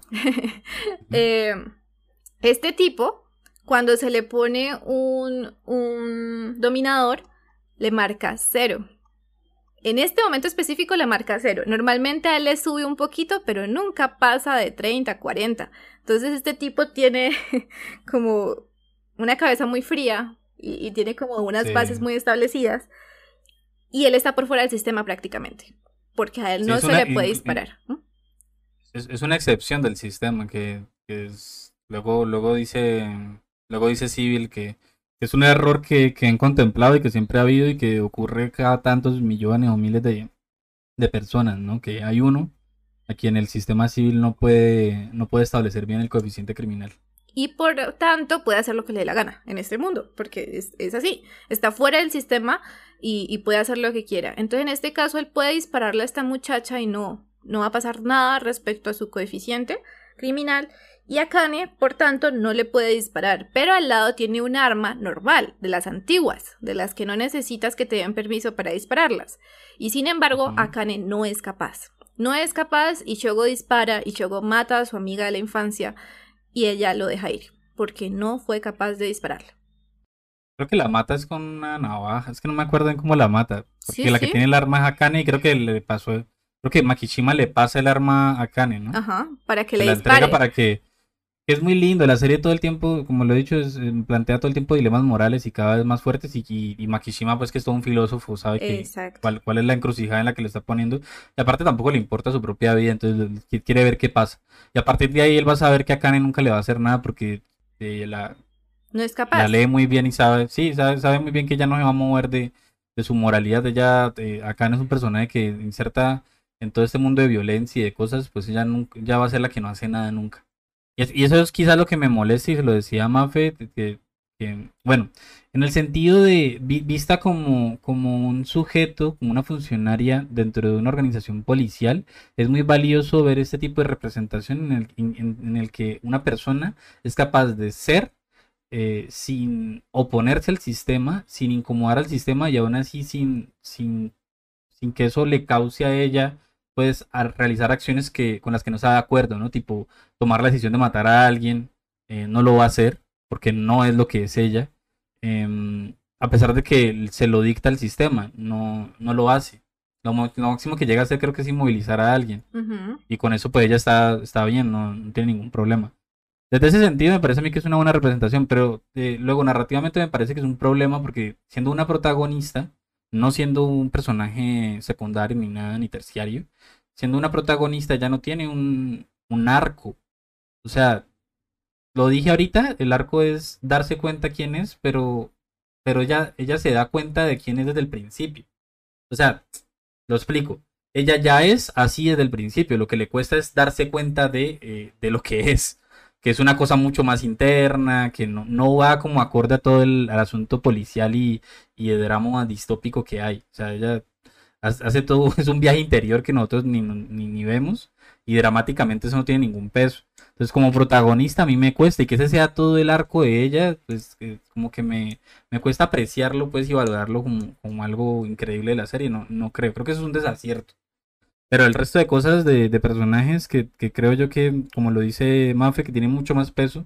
Mafe dice, pues Kogami me parece a mí que es el verdadero protagonista. Pues claro, porque tiene una historia mucho más, mucho más fuerte frente, frente al, al tipo de narrativa en que estamos, ¿no? Que es un drama policial, pues esto es un policía que está buscando venganza. Y está buscando venganza y es un man que eh, dentro de la ética del man se puede, se puede encasillar como que el man es una moral, ¿no? El man no sigue ninguna regla, el man no le importa nada. De hecho, dado el momento en el que pasa los 150 y los, los, los 200, los 300, no me acuerdo de coeficiente criminal, él se va del cuerpo de la unidad 1 y hace las cosas por su cuenta. Es decir, que él conoce el sistema, lo maneja y en el momento en que el sistema ya no le, como que lo, lo super, perdón, como que lo subvenciona, en el momento en que ya no lo subvenciona, pues él se sale del sistema y hace lo que le da la gana porque él, él, él quiere hacer algo y es vengar a su amigo a quien mató Makishima. Y va a matar a Makishima y termina matando a Makishima. Y, y, la cosa es, el sistema ya no le es útil, porque él seguía trabajando ahí con ellos como en, en, en la búsqueda de Shogo, pero pues también cuando se da cuenta de que pues él está por encima del sistema, porque en ese momento no lo sabía, que, que no le puede disparar, entonces él dice, ah, no, pues nada, lo hago por fuera. Entonces ahí es cuando uno dice como, ah, este, este señor tiene como estas ideas claras y va a ir por ellas.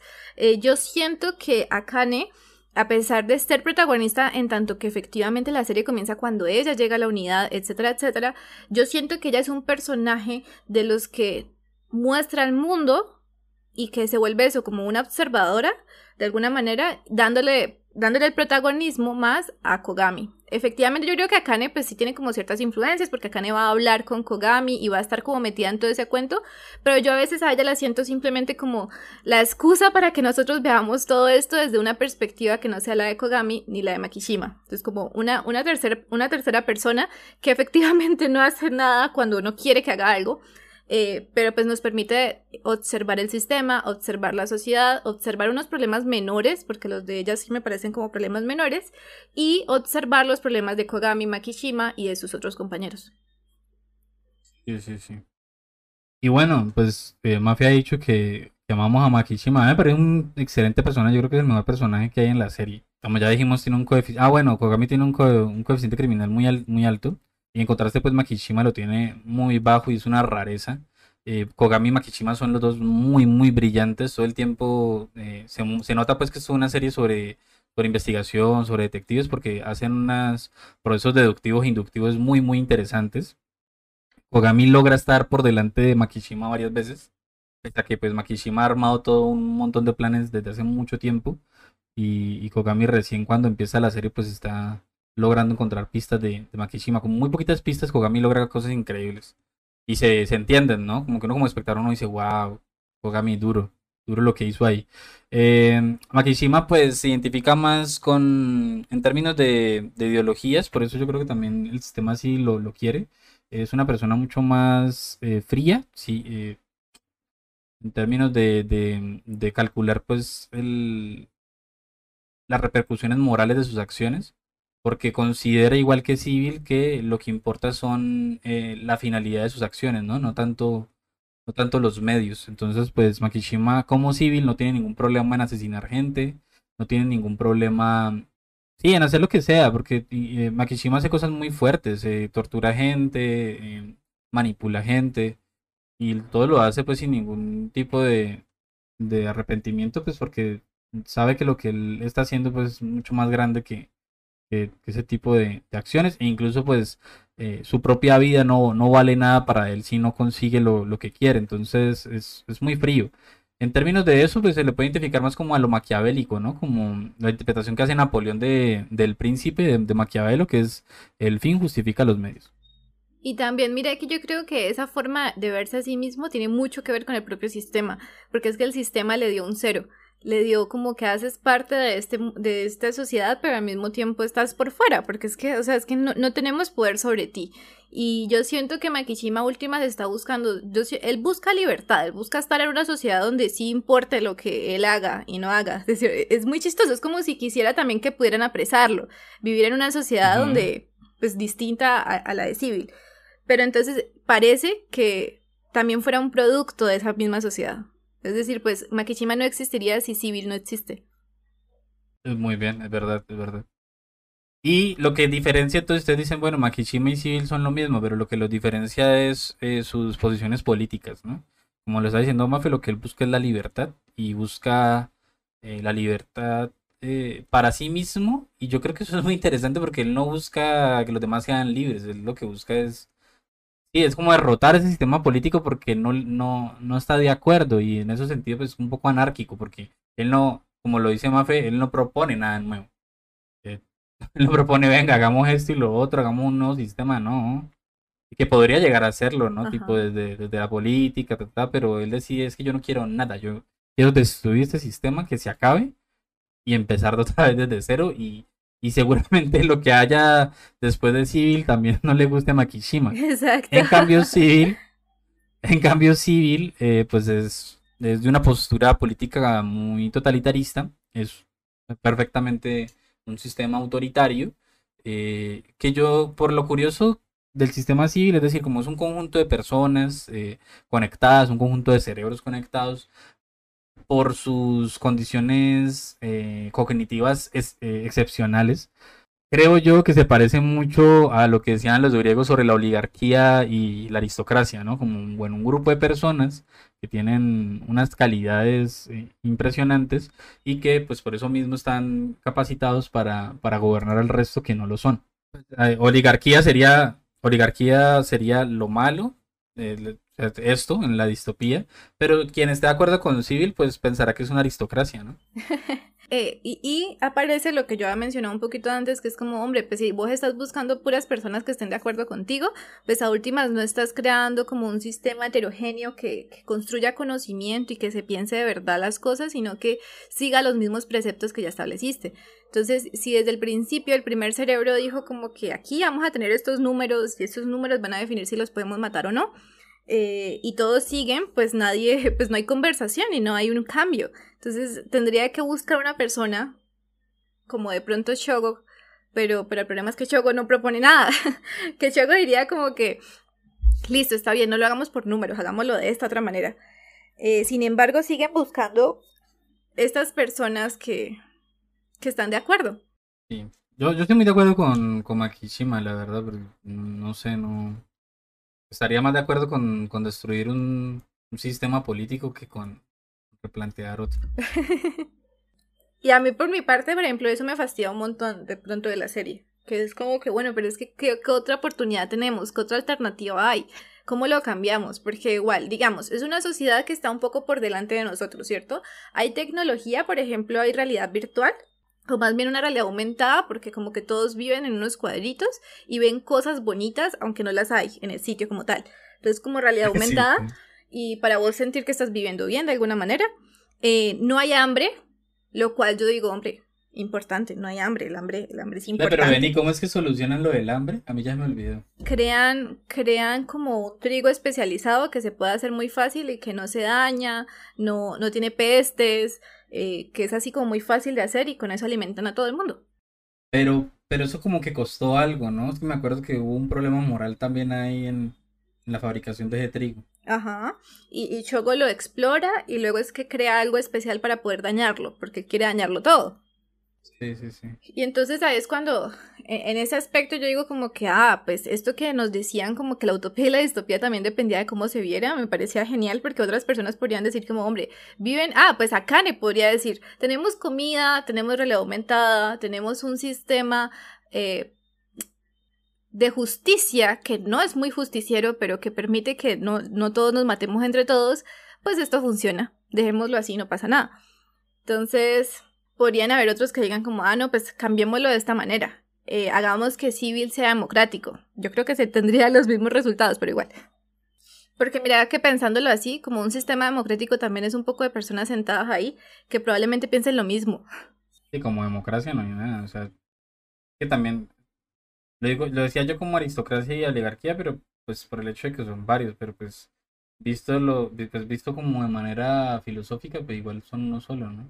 No hay un diálogo. No hay perspectivas ni nada. Así, todos ven lo mismo y sienten lo mismo y piensan lo mismo. O, otra cosa que también podríamos analizar de este asunto es que la relación entre el coeficiente criminal y la moral de nuestros personajes. Miguel ya nos lo ha, representado de una manera muy, muy fácil como para poder entenderlo. Y en este sentido, otra relación que se puede ver es como que las personas que en, la lista o, en estos personajes que tienen un coeficiente criminal bajo están muy seguros de que lo que están haciendo es correcto. No tienen preguntas sobre ello.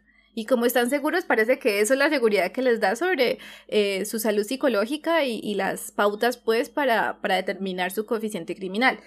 El único que lo tiene alto y los que los tienen alto, pues suelen ser personas traumatizadas o personas que están en conflicto o que saben que están haciendo algo mal. Y es el caso, por ejemplo, de Kogami. Kogami sabe que asesinar está mal, sabe que dentro del sistema está mal y sabe que en general está mal, pero decide que aunque esté mal, pues lo tiene que hacer para vengar a su compañero. En cambio... y pues todo el tiempo, todo el tiempo está con el deseo ahí, ¿no? Con, eh, Exacto.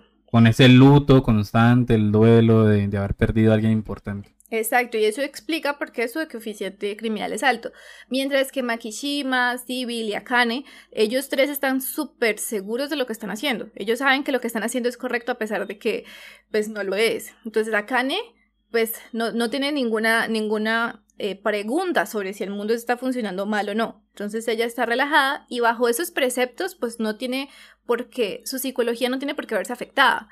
Ella sabe que si mata a alguien lo hace por las razones adecuadas. En este caso, pues que el sistema civil lo diga. Makishima está seguro de, que el sistema está mal y por tanto matar o hacer lo que quiera pues no pasa nada, él está siguiendo unas pautas específicas y por eso no sufre su coeficiente criminal tampoco. Esa es otra lectura pues que se suele hacer de, esta relación entre el coeficiente criminal y, la forma en la que se comportan los personajes. La ética de los personajes, sí, muy, muy interesante la verdad. Y ya para ir terminando como nuestro capítulo sobre Psychopaths y, y toda esta historia, pues queríamos enfocarnos un poco en el rol del policía, porque como hemos hablado, pues aquí tenemos a los tenemos a los ejecutores y a los inspectores. En este caso podemos ver sobre todo a los ejecutores como policías que están siempre en busca pues de esas personas que se salen de lo que la sociedad dice que es lo correcto. En este caso pues por el coeficiente alto. Entonces, ¿cómo funciona esto? ¿Qué es lo, ¿Cómo nos lo muestra la obra? Es el tropo eh, narrativo de eh, ese tipo de historias construidas en torno a los policías contra los rebeldes. Porque todo el tiempo estos policías están atrapando criminales y a medida que avanza la serie, estos criminales cada vez se van, van encontrando que estos criminales, entre comillas, eh, y algunos sin comillas, están conectados unos con los otros. Hasta que encuentran pues que en realidad eh, son una red, una red perdón, de personajes que, que, están siendo también un poco controlados por, por Makishima, que colaboran con él. ¿Para qué? Pues para derrocar este, este gobierno de, de Civil. Entonces, ¿cuáles son las estrategias de poder para que Civil se perpetúe? ¿Cuál es el trabajo que están realizando esta unidad 1 pues, de, de, este cuerpo policial? Pues es como lo que queremos conversar. ¿Qué estrategias aparecen? ¿Cuál es el rol del policía? Entonces, lo primero que podemos decir, que ya hemos mencionado a lo largo de todos modos de esta conversación, es que son menos que animales. No son personas. No son entendidos como personas. Estas, eh, estos seres solamente sirven para disparar. Entonces nos parecía que hay como esta decadencia en este rol, porque entonces, ¿por qué, ¿Por qué no, no son los inspectores los que disparan? Para que no se vuelvan ejecutores, pero en algún momento probablemente se, se van a volver ejecutores. ¿Por qué escogerlos? ¿Por qué utilizarlos de esta manera? Entonces nos parecía que el Estado, eh, representado por civil, comienza otra vez lo que ya hemos mencionado sobre la instrumentalización. Y en este caso utiliza a los policías que nos podemos referir a ellos como policías, pues simplemente como las personas que van a matar por ellos. Y en ese sentido lo que están haciendo un poco es eh, erradicar a los que son diferentes, ¿no? Eh, estamos hablando en términos de que una hay una inteligencia que es civil, un grupo de personas que están determinando quiénes están dentro de la sociedad y quiénes están fuera. Los que están fuera por muy poquito, pues son apartados y puestos en lugares como muy parecidos a los manicomios o los, los lugares estos de tratamiento psiquiátrico. Y, em, y los que están muy, muy por fuera de la norma, eh, pues son eliminados directamente y se son asesinados. Y digamos, Miguel, aquí no hay justicia, ¿no? Aquí no hay como que vamos a entender tu contexto, vamos a entender por qué hiciste lo que hiciste. Sí, o sea, eh, eso retoma, me gusta mucho esta distopía en términos de, la teoría del delito porque retoma unas discusiones muy viejas sobre, sobre cómo se entiende el delito, ¿no? Que antes, por allá la escuela positivista eh, de, la, de la criminología, entendía, entendía el crimen como como un asunto biológico, eh, neuronal y nada más, es decir, como si el crimen residiera en la persona, ¿no? De ese tipo de cosas nacieron, no sé, la frenología, por ejemplo, que determinaba que una persona era criminal o no según los rasgos de la cara o la forma del cráneo. Y pues bueno, esas cosas, esas cosas que de pronto usted la han visto pronto en Django, ¿no? Cuando el personaje este de, Candy hace, hace una explicación ahí con el cráneo de una persona y dice, bueno, pues aquí se puede ver que esta persona es de tal y tal condición, pues un poco eso fue lo que se produjo, ¿no? Que se entendiera a las personas a partir de rasgos físicos, que es un asunto que lleva a pensarse dentro de las ciencias sociales que podría, o sea, si, si hubiera dado desarrollo a eso, si, si hubiera dado desarrollo a eso, pues entonces hoy en día estaríamos pensando que el comportamiento humano está determinado pues por rasgos genéticos, físicos y, y genéticos, por ejemplo, y podría hablarse entonces de, de estaría justificando el racismo, se estaría justificando el, el nazismo, el fascismo, bueno, todo este tipo de cosas que buscan la eliminación del otro. Y por ejemplo, entonces la, y por ejemplo, la gente bien de Colombia estaría muy contenta con ese tipo de pensamiento. Ah, claro, efectivamente. Y Durkheim, por ejemplo, hace mucho tiempo ya hablaba como que, ah, no, hombre, pero eh, esto es una pregunta como ese tipo, como, ¿se nace malo o se hace mal? ¿No? Dependiendo de la sociedad, o se nace así. Eh, es una conversación que también tiene Mindhunter en la serie todo el rato se está pensando como que, bueno, eh, eh, bueno, en realidad el FBI se da cuenta como que, ah, no se nace, es una vaina de contexto, es una cosa de situaciones, hay unas claves, hay unos signos, y pues comienzan ahí a hacer una interpretación. Y lo más adecuado, pues, ¿por qué lo nombro? Porque en la serie misma nos citan algunos teóricos sobre este asunto, y ahí citan a Durkheim para decir que el contexto, pues, es súper importante para la persona. Aquí el sistema civil le importa cinco eso, él dice, ah, no, pues si se le sube eh, el coeficiente criminal puede ser violento y si puede ser violento no vale la pena tenerlo. Y como ya hemos dicho, pues hay contextos, hay situaciones que, que son extremas. Por ejemplo, la de la violación. La, la ha golpeado al personaje, la, ha abusado de ella y su coeficiente sube porque pues hombre, está en una situación súper complicada. ¿Y ustedes imaginan que hubiese subido a más de 300 y lo hubiesen matado? Ella tenía la culpa, ella era mala, ¿Qué pasa allí? Y eso es lo que de alguna manera civil propone. Pues, o sea, parte, de, que es muy curioso, porque parte civil de, de entender, mm, de entender como el, delito como un asunto natural a ciertos rasgos de la persona, eh, y que tienen una predisposición según ciertos rasgos, eh, pero luego entonces no ignoran pues el hecho de que, de que el estímulo externo pues afecta al sujeto.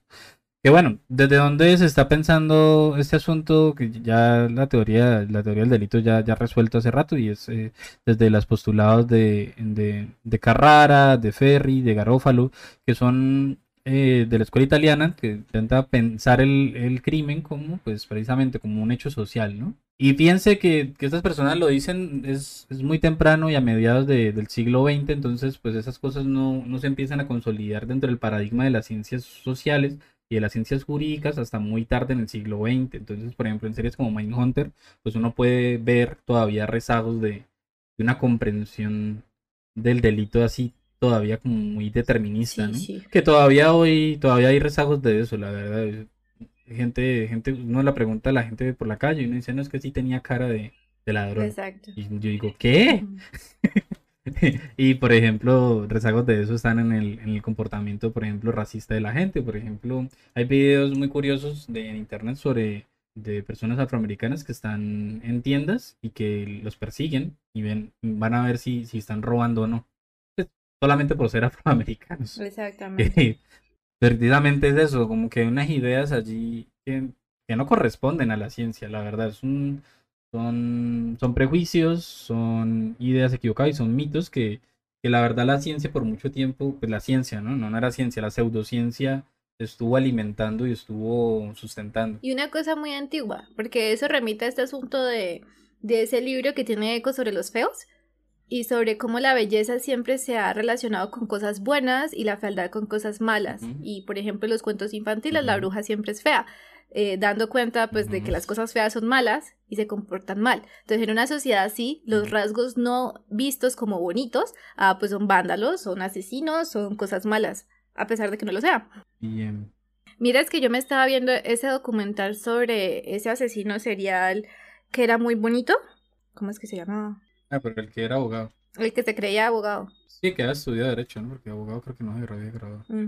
Que se representó a sí mismo y que la gente era como, no, pero es que no tiene cara de haber violado, asesinado brutalmente a esas personas, a esas mujeres. Que tenía muchos fans y tenía fans, había gente, había mujeres que iban allá a verlo. Exacto. Y les preguntaban, ¿usted sabe que es criminal? Y decían, sí, sí, pero es que es muy lindo. De hecho, se casó, ¿no? Estando en la cárcel con una de esas personas. Sí. Y una cosa que parecía súper interesante que leí después era que cuando a él lo van a matar eh, en la silla eléctrica, la gente está celebrando afuera de la cárcel. Y entonces el abogado o el cura le pregunta como, ¿cómo te sientes, no? ¿Qué, qué te parece toda esta situación? Y él le dice, ¿los escuchas? Están celebrando. ¿No te parece horrible? Ellos son los que están locos, no yo.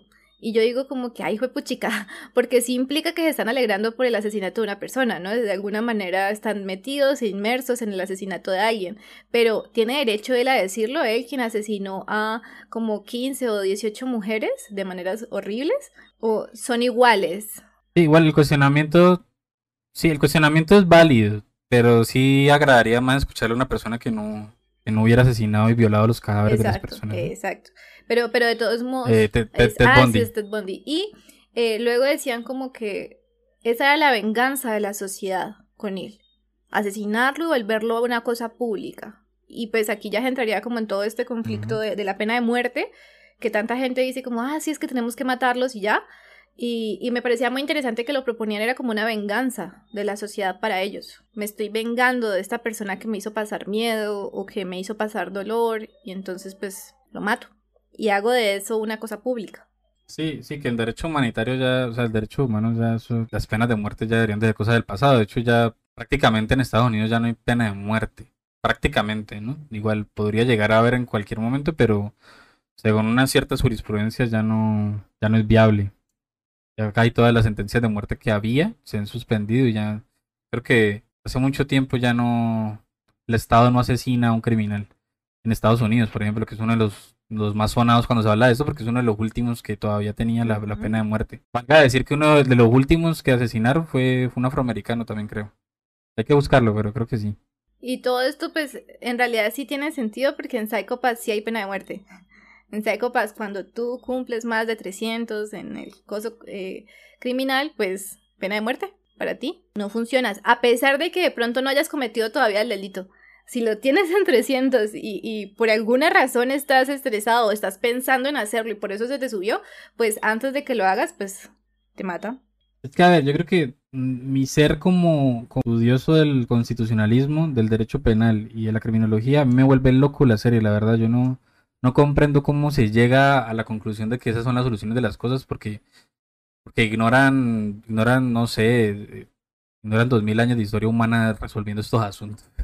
Sí. parece a mí súper, súper inadecuado. Aparte, por, ejemplo, hablando de teoría del delito, no tiene ningún sentido eh, la serie. La serie no tiene ningún sentido. ¿Por qué? Porque la teoría del delito dice, una, una persona comete o- o- o hay un crimen y la persona es responsable de ese crimen si cumple tres cosas. Si el crimen es típico, si el crimen es antijurídico y si el crimen es culpable, ¿no? Y si es culpable ese delito. ¿Qué quiere decir eso? Típico que pues hay algo que establece, una norma que establece que lo que estás cometiendo es un delito, tipo eh, matar, está escrito en el Código Penal nuestro, es un delito, ¿no?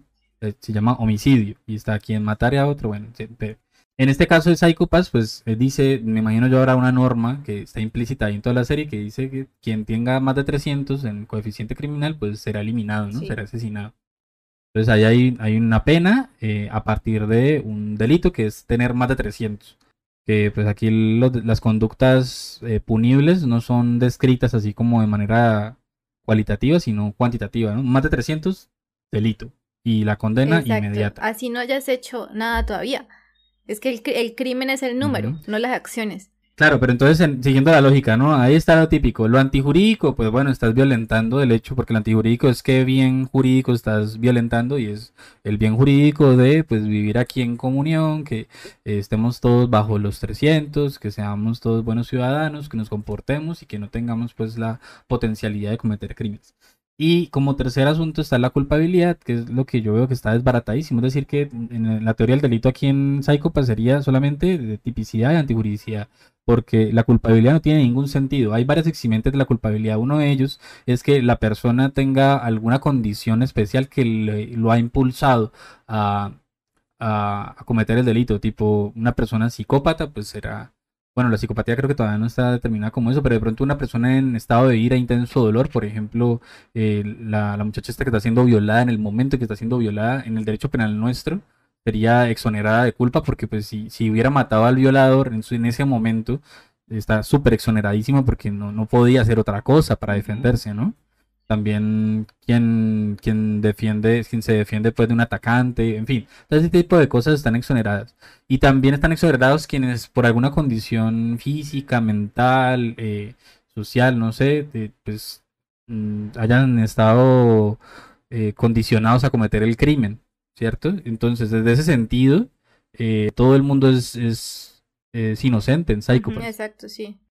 No tanto porque no han hecho nada, porque pues hay, hay, hay, hay delitos también que no son, hay muchos delitos y hay unos delitos que no son de acción, hay delitos que son de, preparación también, ¿no? Creo que este no es el término adecuado, pero bueno, ya hace mucho tiempo que no soy abogado. Y, y en ese caso, cuando son, cuando son delitos por planeación y bueno, por este tipo de cosas que son antes de, de la acción, de, igual puede haber delito. Eh, el problema es que el- mismo sistema dice es que tú estás mal y tú tienes un problema y el problema entonces está, como le hemos dicho, en el estrés, en, en unos traumas y, y- por eso mismo es que estás condicionado a cometer un delito. Entonces el mismo, el mismo sistema es injusto porque el mismo sistema dice es que tú no eres culpable de las cosas que estás haciendo porque no tienes libertad, no tienes libertad, no tienes liber- eh, libre albedrío, tus acciones están condicionadas, pero te va a condenar. Por el bien de los demás.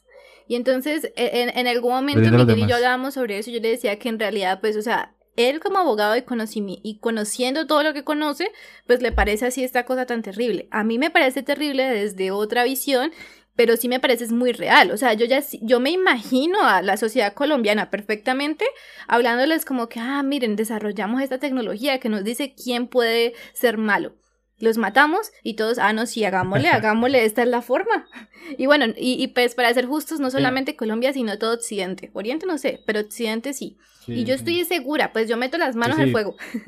Sí, sí, sí, y seguramente quienes sean criminales en potencia sean las minorías, ¿no? cualquier, cualquier tipo de minoría, de étnica, de, de género, sexual, se- serán seguramente los mayores criminales en potencia según Exacto, porque, porque, porque siempre es así como lo que ya hablábamos, que vienes como el prejuicio de estas ideas y, y peor, va, en este caso, bajo la idea de la ciencia o lo, o lo cuantitativo. Entonces, que nos vendan un sistema así como la frenología en su momento, ¿no? Venga, yo le toco la cabeza a esta persona, yo le digo si es inteligente, si va a ser mala, si va a hacer tal cosa. Y en su momento fue útil, o sea, la gente lo utilizó y lo creyó. Entonces yo no me imagino, no nos veo por encima de una situación en, un- en donde nos digan, esta tecnología que hemos desarrollado nos va a ayudar a, a hacer una sociedad perfecta y a sacar a los indeseables. Porque como siempre hay un otro y siempre hay un otro con características que no nos gusta, pues la idea de erradicarlo es terrible. Pero probablemente da como paz, en tanto que todos vamos a ser iguales, todos vamos a ser asesinos, pero al menos vamos a ser iguales. Entonces es, es muy complicado, pero al mismo tiempo yo digo, hombre, tiene sentido y podría pasar. Y, y, particularmente bajo la premisa de la tecnología, ¿no? La tecnología que lo puede todo, que se ha desarrollado tanto, que es como tan gigante y, y, y más que lo, metan, lo, lo vendan como un método infalible, ¿no? No nos vamos a equivocar. No, no va a pasar que matemos a alguien inocente sin querer. La vaina es cuando ya paramos y decimos, ¿es en serio? ¿Están seguros? ¿Están totalmente seguros que no vamos a matar sin querer a alguien que es inocente? Y es ahí, pues ya cuando comienzan todos los problemas de la serie. cuando comenzamos a pensar. ¿estamos en lo correcto de esto que estábamos haciendo, si era adecuado o no era adecuado?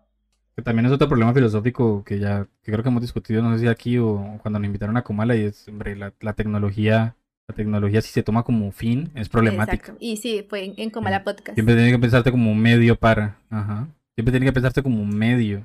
Y un fin en sí mismo es peligroso. Pues por ejemplo aquí la tecnología que tienen es el fin en sí mismo, no es un medio ya. O sea, es, es lo que tiene que hacer si ya no se cuestiona. Y bueno, por eso me parece a mí que es, es curioso cómo funciona todo el asunto de la, del de teoría del delito y la criminología aquí en, en Psychopaths, Ujú. ¿no? Que, que también eso, eso encarna, eso encarna unas, unas tragedias. Es la- tragedia de un cuerpo policial obligado a ejecutar las órdenes violentas de, de un gobernador autoritario, ¿no? Que pareciera que yo estoy hablando de Colombia, pero yo estoy hablando todavía de Psychopaths. Y eh, en este caso, pues la policía tiene que ejercer la violencia y tiene que ser el verdugo de este príncipe, ¿no? Que el príncipe sería, Sí. sería civil.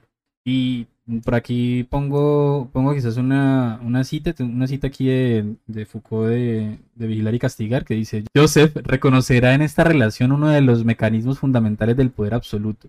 Entre el príncipe y el pueblo, el verdugo constituye un engranaje.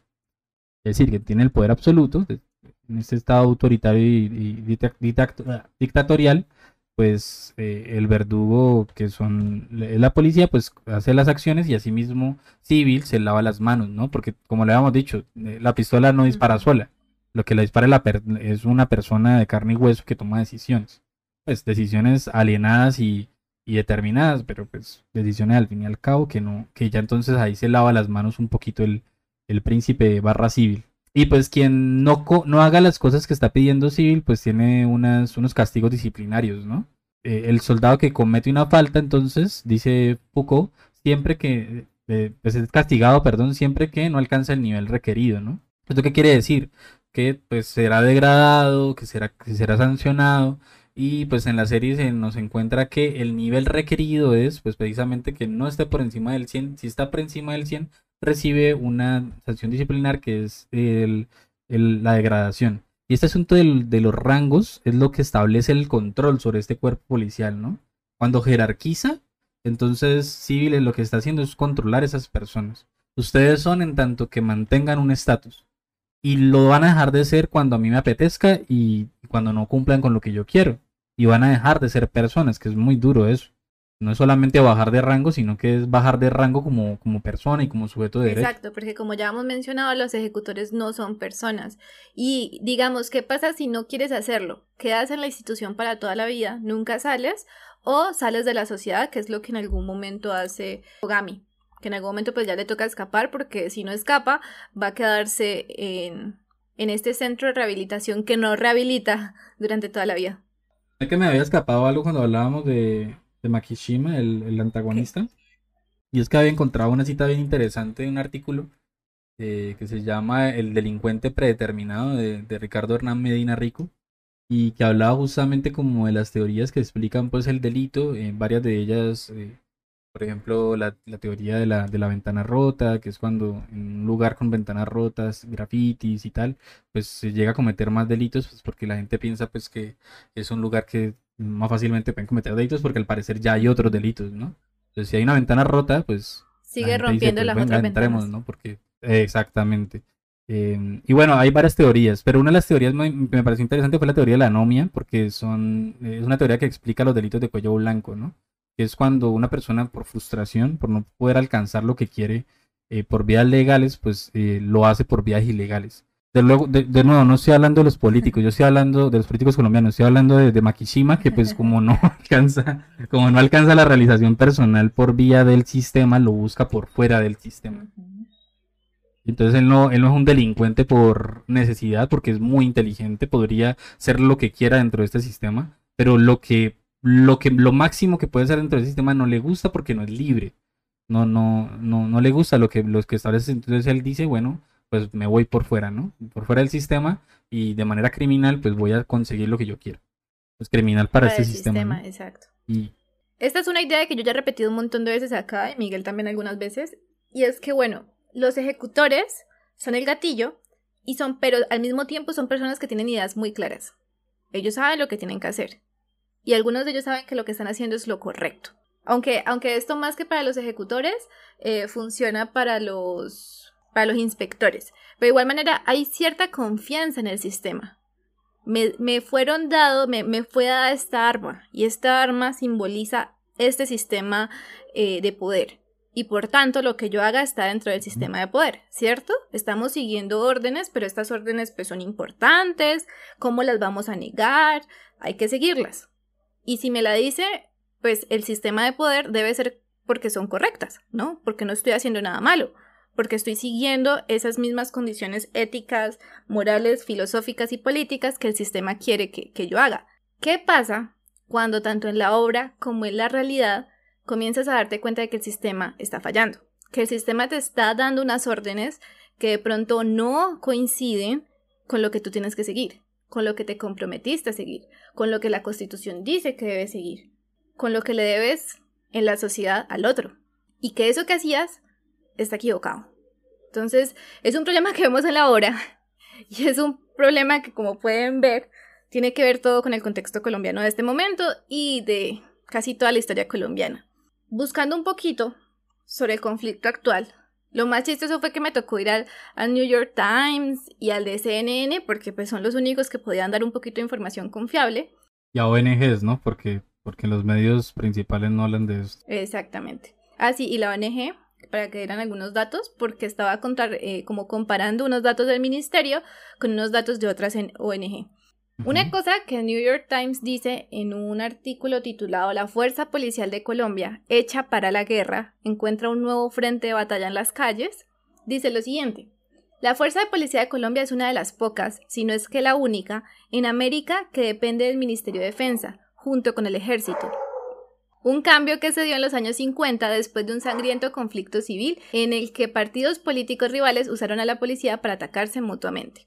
En aquel momento, el gobierno buscaba profesionalizar y despolitizar la labor policial al consolidar un sistema fragmentado bajo una fuerza nacional, dijo Juan Carlos Ruiz, profesor y experto de seguridad de la Universidad Rosario de Colombia. Entonces buscaban profesionalizar y quitar de como el aspecto político de la policía, ¿cierto? Para hacerlo algo más institucional. Entonces la policía, sí. Porque recordemos que en los 50 justamente se da todos estos procesos que terminan con el golpe de estado del general Rojas Pinilla eh, y establece pues su dictadura militar. Y antes de, antes de eso, pues estábamos matándonos, como siempre nos estamos matando, entre civiles por el asunto este de la guerra entre liberales y conservadores. Que pues visto políticamente son entre gente derecha y gente derecha. Y entonces, en este aspecto, pues explica por qué la fuerza policial le responde al Ministerio de Defensa. Yo la verdad ni siquiera sabía que esto no era normal, que eso no pasa en otros estados y en otros países. Eh, al parecer, normalmente tienen que estar bajo... Ah, normalmente debe estar en el Departamento de Defensa eh, al Ministerio del Interior, que realmente no sé qué significa grandes rasgos, como qué es lo que cambia, pero entonces deja de ser parte del ejército.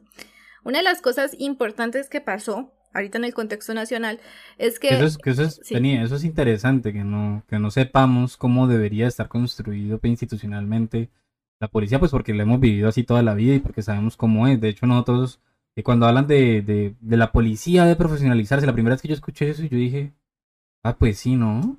Porque, porque no podrían estudiar, ¿no? Deberían de, de profesionalizarse, debería de ser una carrera porque yo dije, pero ¿por qué no es así? Y me sentí un poco como tal vez lo que estábamos criticándole a Kane, ¿no? Como no conoce de nada, no sabe nada ni dónde está parada. Y nos hace falta más ser como Makichima, ¿no? Como ser conscientes de dónde estamos y el sistema en el que tenemos. Exactamente. Y, y, de pronto, pues para destruirlo, no. o, o sí, de pronto. pero para cambiarlo. Para cambiarlo, para el mero hecho de conocerlo. Y claro, es que yo ni siquiera sabía, y, y yo cuando, ¿cómo así que la única en América Latina? ¿Y qué significa esto? Que la fuerza de policía haga parte del Ministerio de Defensa, como si estuviéramos en una guerra todo el tiempo. Y como si cuando la policía estuviese, estuviese el ejército, que, que, que tienen implicaciones de guerra. Y la vaina es que el título del artículo lo dice y la cosa es que no debería ser una guerra. Son marchas, es otra cosa, pero no son guerras. No es lo mismo que pelear contra las guerrillas, no es lo mismo que, que otras guerras que ha sufrido Colombia. Pero la policía está constituida para responder a la guerra. Al parecer, desde los años 50, cuando se buscaba quitarle lo político y buscaba profesionalizar la policía. Al parecer, desde hace muchos años, están buscando cambiarlo, hacerle una reforma. Yo hasta hace poco fue que escuché sobre la reforma, implicaba también el conocimiento de los derechos humanos, implicaba que hubiese cuidado psicológico para las personas que trabajan en estos puestos y que hubiese más eh, requerimientos para hacerlo. Que no fuese cuestión, porque es hasta una cuestión de clases. Eh, quiénes entran a las policías y quiénes, y quiénes son militares, cuánta plata hay que pagar para tener un cargo alto como militar, cuántas personas no pueden estudiar y les toca ser policía, como dice por ahí algunos dichos. la, cosa es que tiene, e, es un asunto de clases, pero también es un asunto de, de oportunidades y es un asunto de a quiénes ponemos en estos sistemas de poder, porque es que la policía tiene poder en la sociedad. Así como en Psychopaths, ellos son los que deciden a quién, bueno, ellos no son los que deciden a quién matan, pero ellos son los que tiran el gatillo. En este caso, ellos están decidiendo a quién matan o a quién disparan. Y es aquí cuando la cosa también se pone difícil. O peor aún, ellos no lo deciden, sus superiores lo deciden. ¿Y quiénes van a la cárcel? ¿Y quiénes tienen que pagar por esos crímenes igual? Sí, los que van a pie. Exactamente. Y mira qué interesante eso que decías, ¿no? De, bueno, ¿quiénes van a la policía actualmente? es, que, es que es muy duro, pero yo creo que yo desde, desde que desde que empecé a estudiar derecho me di cuenta de que quienes tienen la mejor situación laboral, en términos de derechos, de prerrogativas, de, de todo, son los cuerpos de policiales y militares, que tienen una pensión eso hoy en día yo no sé, Mafe, si te lo has pensado, pero quizás tú y yo nunca no nos vamos a tener, no, no, no vamos a tener jamás de los jamás. Al, paso que, al paso que vamos nunca vamos a tener, pero la policía y el ejército sí. Y la policía del ejército, tú tienes la posibilidad de ascender. No hasta muy alto, porque es verdad el asunto de, del nepotismo, de, pues, porque eso está infectando todas las instituciones en Colombia. No es un asunto meramente de la policía y el ejército. Eh, el asunto de la corrupción es tremendo y eso, eso atañe a todas las instituciones, no solamente estas, estas de la fuerza pública. Pero es que tienen las mejores condiciones laborales. O sea, una persona que empieza desde cero puede llegar a muy, muy alto. Tiene una estabilidad laboral de verdad para que para que se destituya a una policía, para que se le quite el cargo militar, tiene que ser una cosa muy, muy, muy jodida. Por ejemplo, el general Ritualejo del Río, general del, del ejército, masacrador, criminal de lesa humanidad, pues ese señor, para que se lo sacaran del cargo, ah, qué lucha, pero mató un montón de personas y lo tenían allí, le, comprobaron un montón de delitos y de órdenes que dio y de gente que mató y nada, difícil, difícil. Y aún en esos casos tan graves y tan, tan dicientes, es difícil sacar a alguien, pues imagínense a, de pronto un policía que, que le sacó el ojo a otro, a un civil, que le dio patadas a un civil cuando estaba indefenso, que, no sé, que tiró gas lacrimógeno a, una casa, dentro de una casa, que deberían de ser sancionables disciplinariamente, porque lo contemplan como sanciones disciplinarias. No sé en qué punto, porque pues no soy conocedor del derecho, de este derecho disciplinario específicamente del cuerpo policial, porque tiene otras, otras, otro reglamento diferente a los funcionarios públicos de norma general que son mucho más graves, según lo que yo entiendo, son mucho más cuidadosos en, términos positivos, ¿no? De lo que está escrito. Pero luego a la hora de la verdad, los que juzgan, los que juzgan a los policías son los mismos policías. Los que, juzgan, los que juzgan a los militares son los mismos militares. Exactamente, y eso es parte de lo que se buscaba al querer sacarlos del Ministerio de Defensa que si pasaban al Departamento de Defensa al Ministerio del Interior, serían, serían mirados, o sea, si cometen delitos, estarían en los tribunales ordinarios en vez de las cortes militares. Porque es que este asuntico de las cortes militares también es que es un problemón, ¿no? Pues sí, claro, es como, no sé, como civil juzgando, juzgando a civil, ¿no? Exacto, civil juzgándose a sí misma y siempre va a ser inocente, siempre lo que hizo pues er, conllevaba, era como una necesidad, ¿no? Se tuvo que hacer así. Y otra de las cosas que pedían era, por ejemplo, limitar el armamento que la policía tiene, juzgar a los agentes en los tribunales ordinarios y formarlos en los derechos humanos.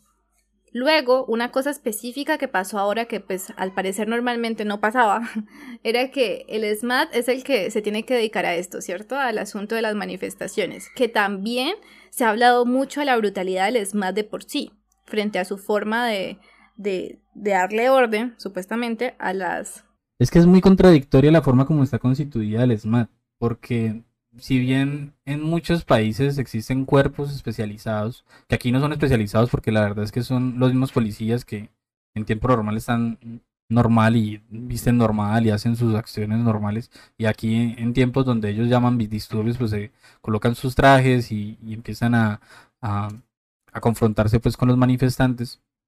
Em, si bien, si bien eso pasa aquí, en otros países hay, cuerpos especializados en, frente a esto, ¿no? Incluso los mismos policías cuando no están en esas, en esas funciones, pues están, están al tanto de cómo debe regularse una manifestación, cómo debe regularse un bloqueo a la luz de los derechos humanos y el derecho internacional humanitario.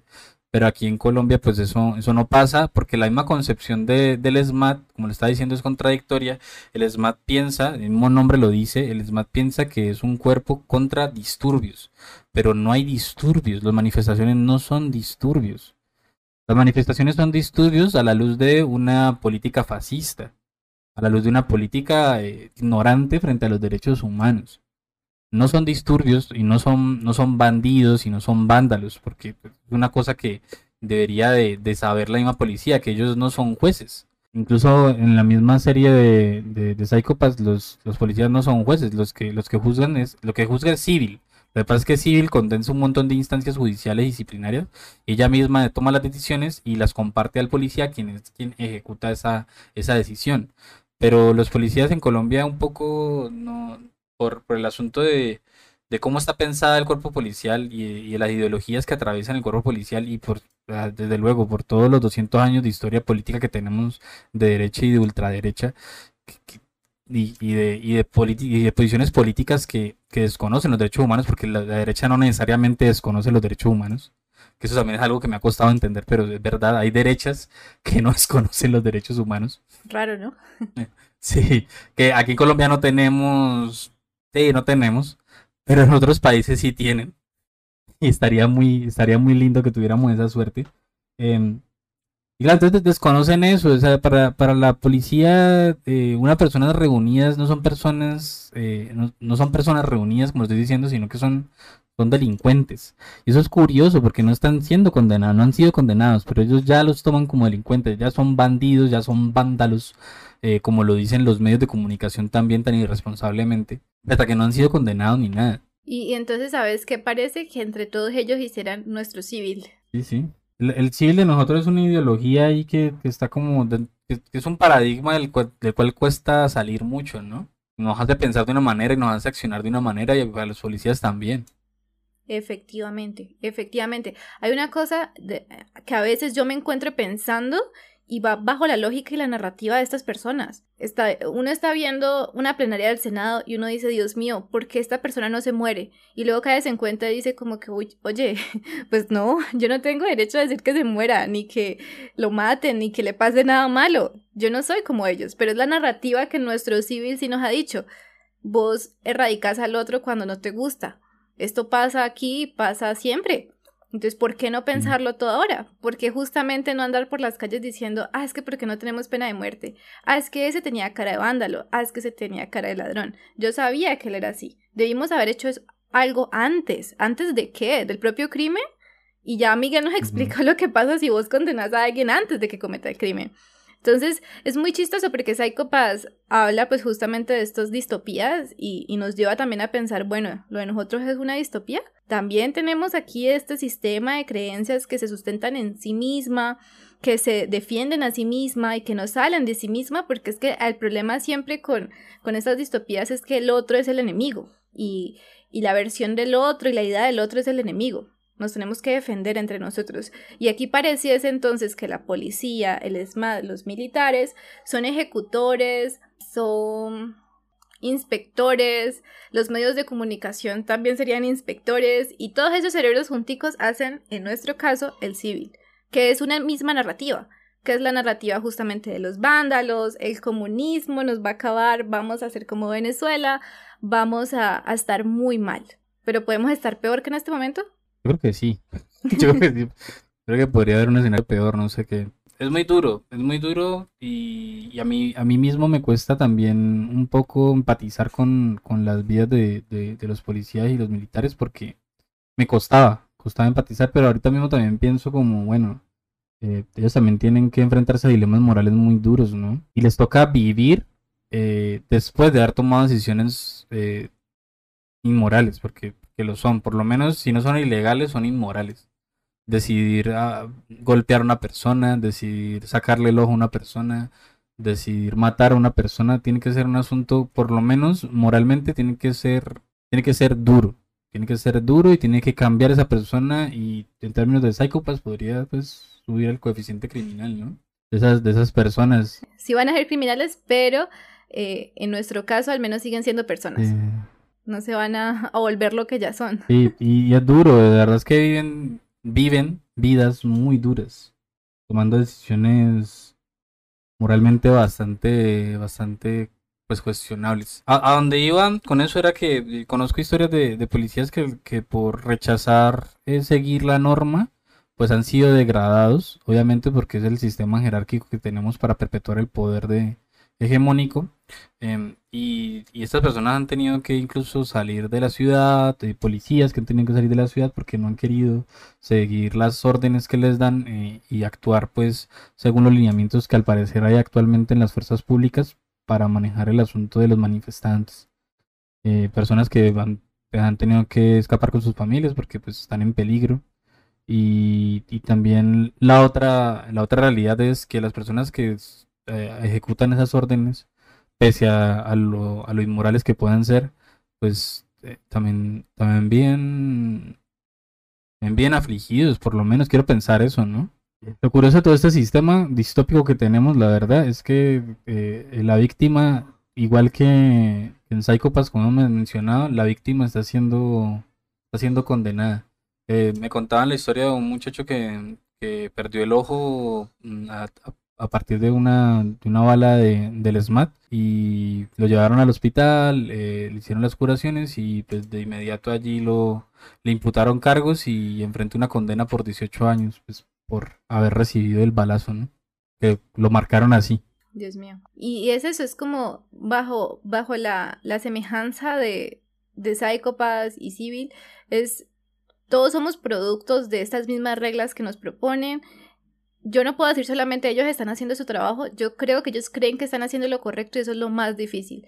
Y es el momento como de algo que yo he repetido ya un montón de veces, es cuando tienen que parar y decir estamos haciendo lo correcto, esas órdenes son correctas, puedo hacer objeción de conciencia, claro, tiene consecuencias como la que Miguel nos acaba de, de exponer, pero también es como este asuntico de decir yo solamente sigo órdenes, tuvo que parar después de los nazis y porque porque no es una excusa ya lo suficientemente grande como para decir yo solo estaba siguiendo órdenes. Puedes decir yo creía que lo que estaba haciendo era lo correcto, que tiene otras implicaciones. Tiene al menos la implicación de decir yo estaba pensando al respecto y yo estaba convencido de que lo que estaba haciendo era correcto. No quita el hecho de que se pueda haber cometido un crimen, pero al menos estaba seguro de algo, no solamente está siguiendo órdenes. Otra eh, de las cosas interesantes y terribles también de, de este asunto es que normalmente el ESMAD es el que tiene que enfocarse en las manifestaciones, pero entonces en este caso fueron tan grandes que la Policía Nacional tuvo que intervenir y he aquí cuando comenzó este calvario, ¿no? Eh, igual, sigo diciendo, con el SMAT también pasaba, pero con eh, la policía está tomando ya pues giros mucho más grandes. En el caso de ellos, ellos llevan menos protección que en el caso del SMAT, pero también llevan pistolas con munición real, que es una diferencia con el SMAT. Bueno, también queremos utilizar aquí este espacio para, para dar visibilidad, pues igual no nos, no escuchan tres pelagatos, pero de todas maneras no queremos dejar por fuera de la plataforma estos, estos hechos.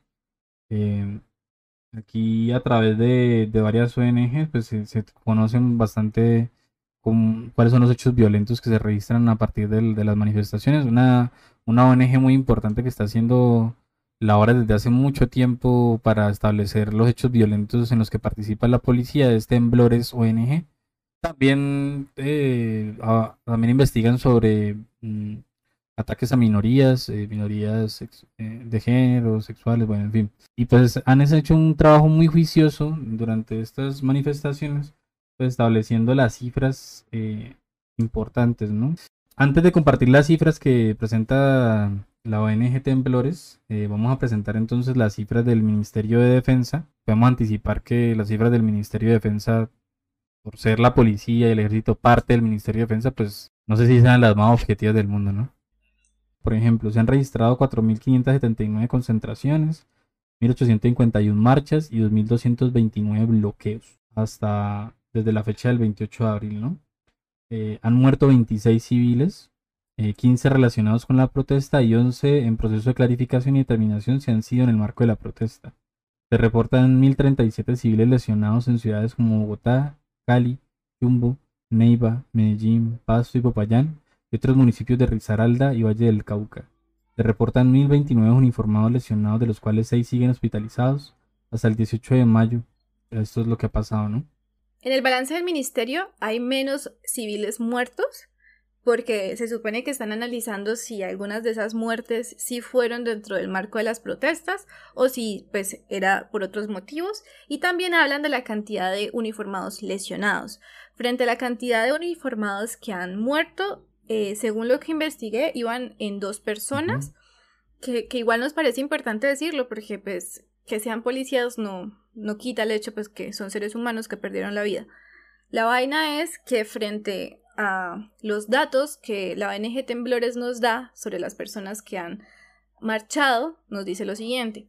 3.155 casos de violencia policial, 955 víctimas de violencia física por parte de la policía, 43 víctimas de violencia homicida presuntamente por parte de la policía, es decir, homicidios, 1.388 detenciones arbitrarias en contra de los manifestantes, 595 intervenciones violentas por parte de la fuerza pública, 46 víctimas de agresión en sus ojos, 165 casos de disparos de arma de juego por parte de la policía y 22 víctimas de violencia sexual por parte de la fuerza pública.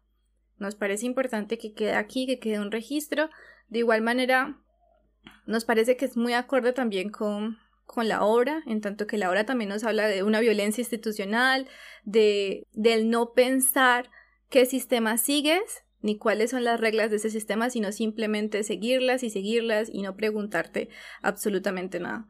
Siento que, de pronto si todo el mundo viera la serie y todo el mundo reflexionara un poquito, pues se tendría un entendimiento mayor sobre por qué esto es tan terrible.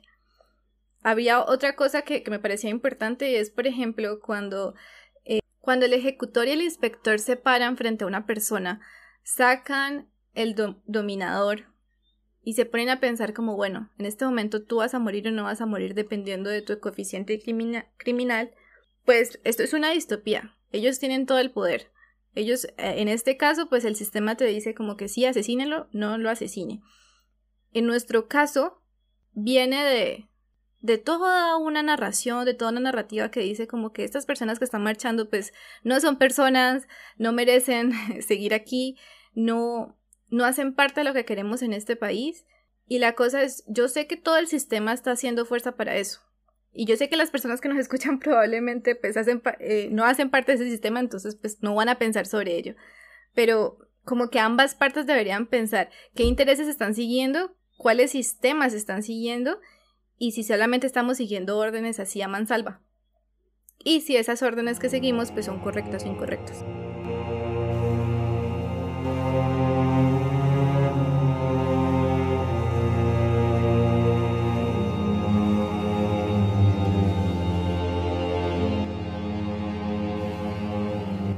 Bueno, así termina el episodio sobre Psychopaths, que hace parte como de un análisis de la obra de animes que nos parecen importantes, pero que en este caso muy especial, eh, pues lo relacionamos con nuestro contexto, con lo que está pasando en nuestro país. Y para la próxima tenemos el análisis de... Eh, Devilman Crybaby. Em, ojalá, ojalá no nos vaya a pasar nada. Por Dios. Sí, no, es que la verdad es muy triste, pero aquí en Colombia hablar, hablar las cosas como son y, poner de pronto una posición crítica sin menoscabar, eh, sin ser, sin hacerlo de manera criminal, pues, porque no, no se trata aquí de, de hacer calumnia ni injurias, eh, no lo hemos hecho, hemos sido muy responsables, pero a pesar de eso, ser crítico ya, ya es ponerse en peligro a uno mismo, la verdad. Yo creo que, que, que Akane sería muy buena colombiana. ¿eh? Vemos en el próximo capítulo. Esperamos que hayan llegado hasta por acá y pues cualquier opinión, eh, comentario al respecto, pues nos pueden escribir en el Instagram para que nos den también su opinión. De alguna manera intentamos tampoco pues hablar sobre todo, hablar de la serie, hablar del contexto, no ser particularmente subjetivos sobre como nuestra posición, sino como una especie de análisis, pero pues ustedes saben que tampoco es que podamos ser objetivos totalmente. La objetividad está mandada a recoger. Chau. Chao.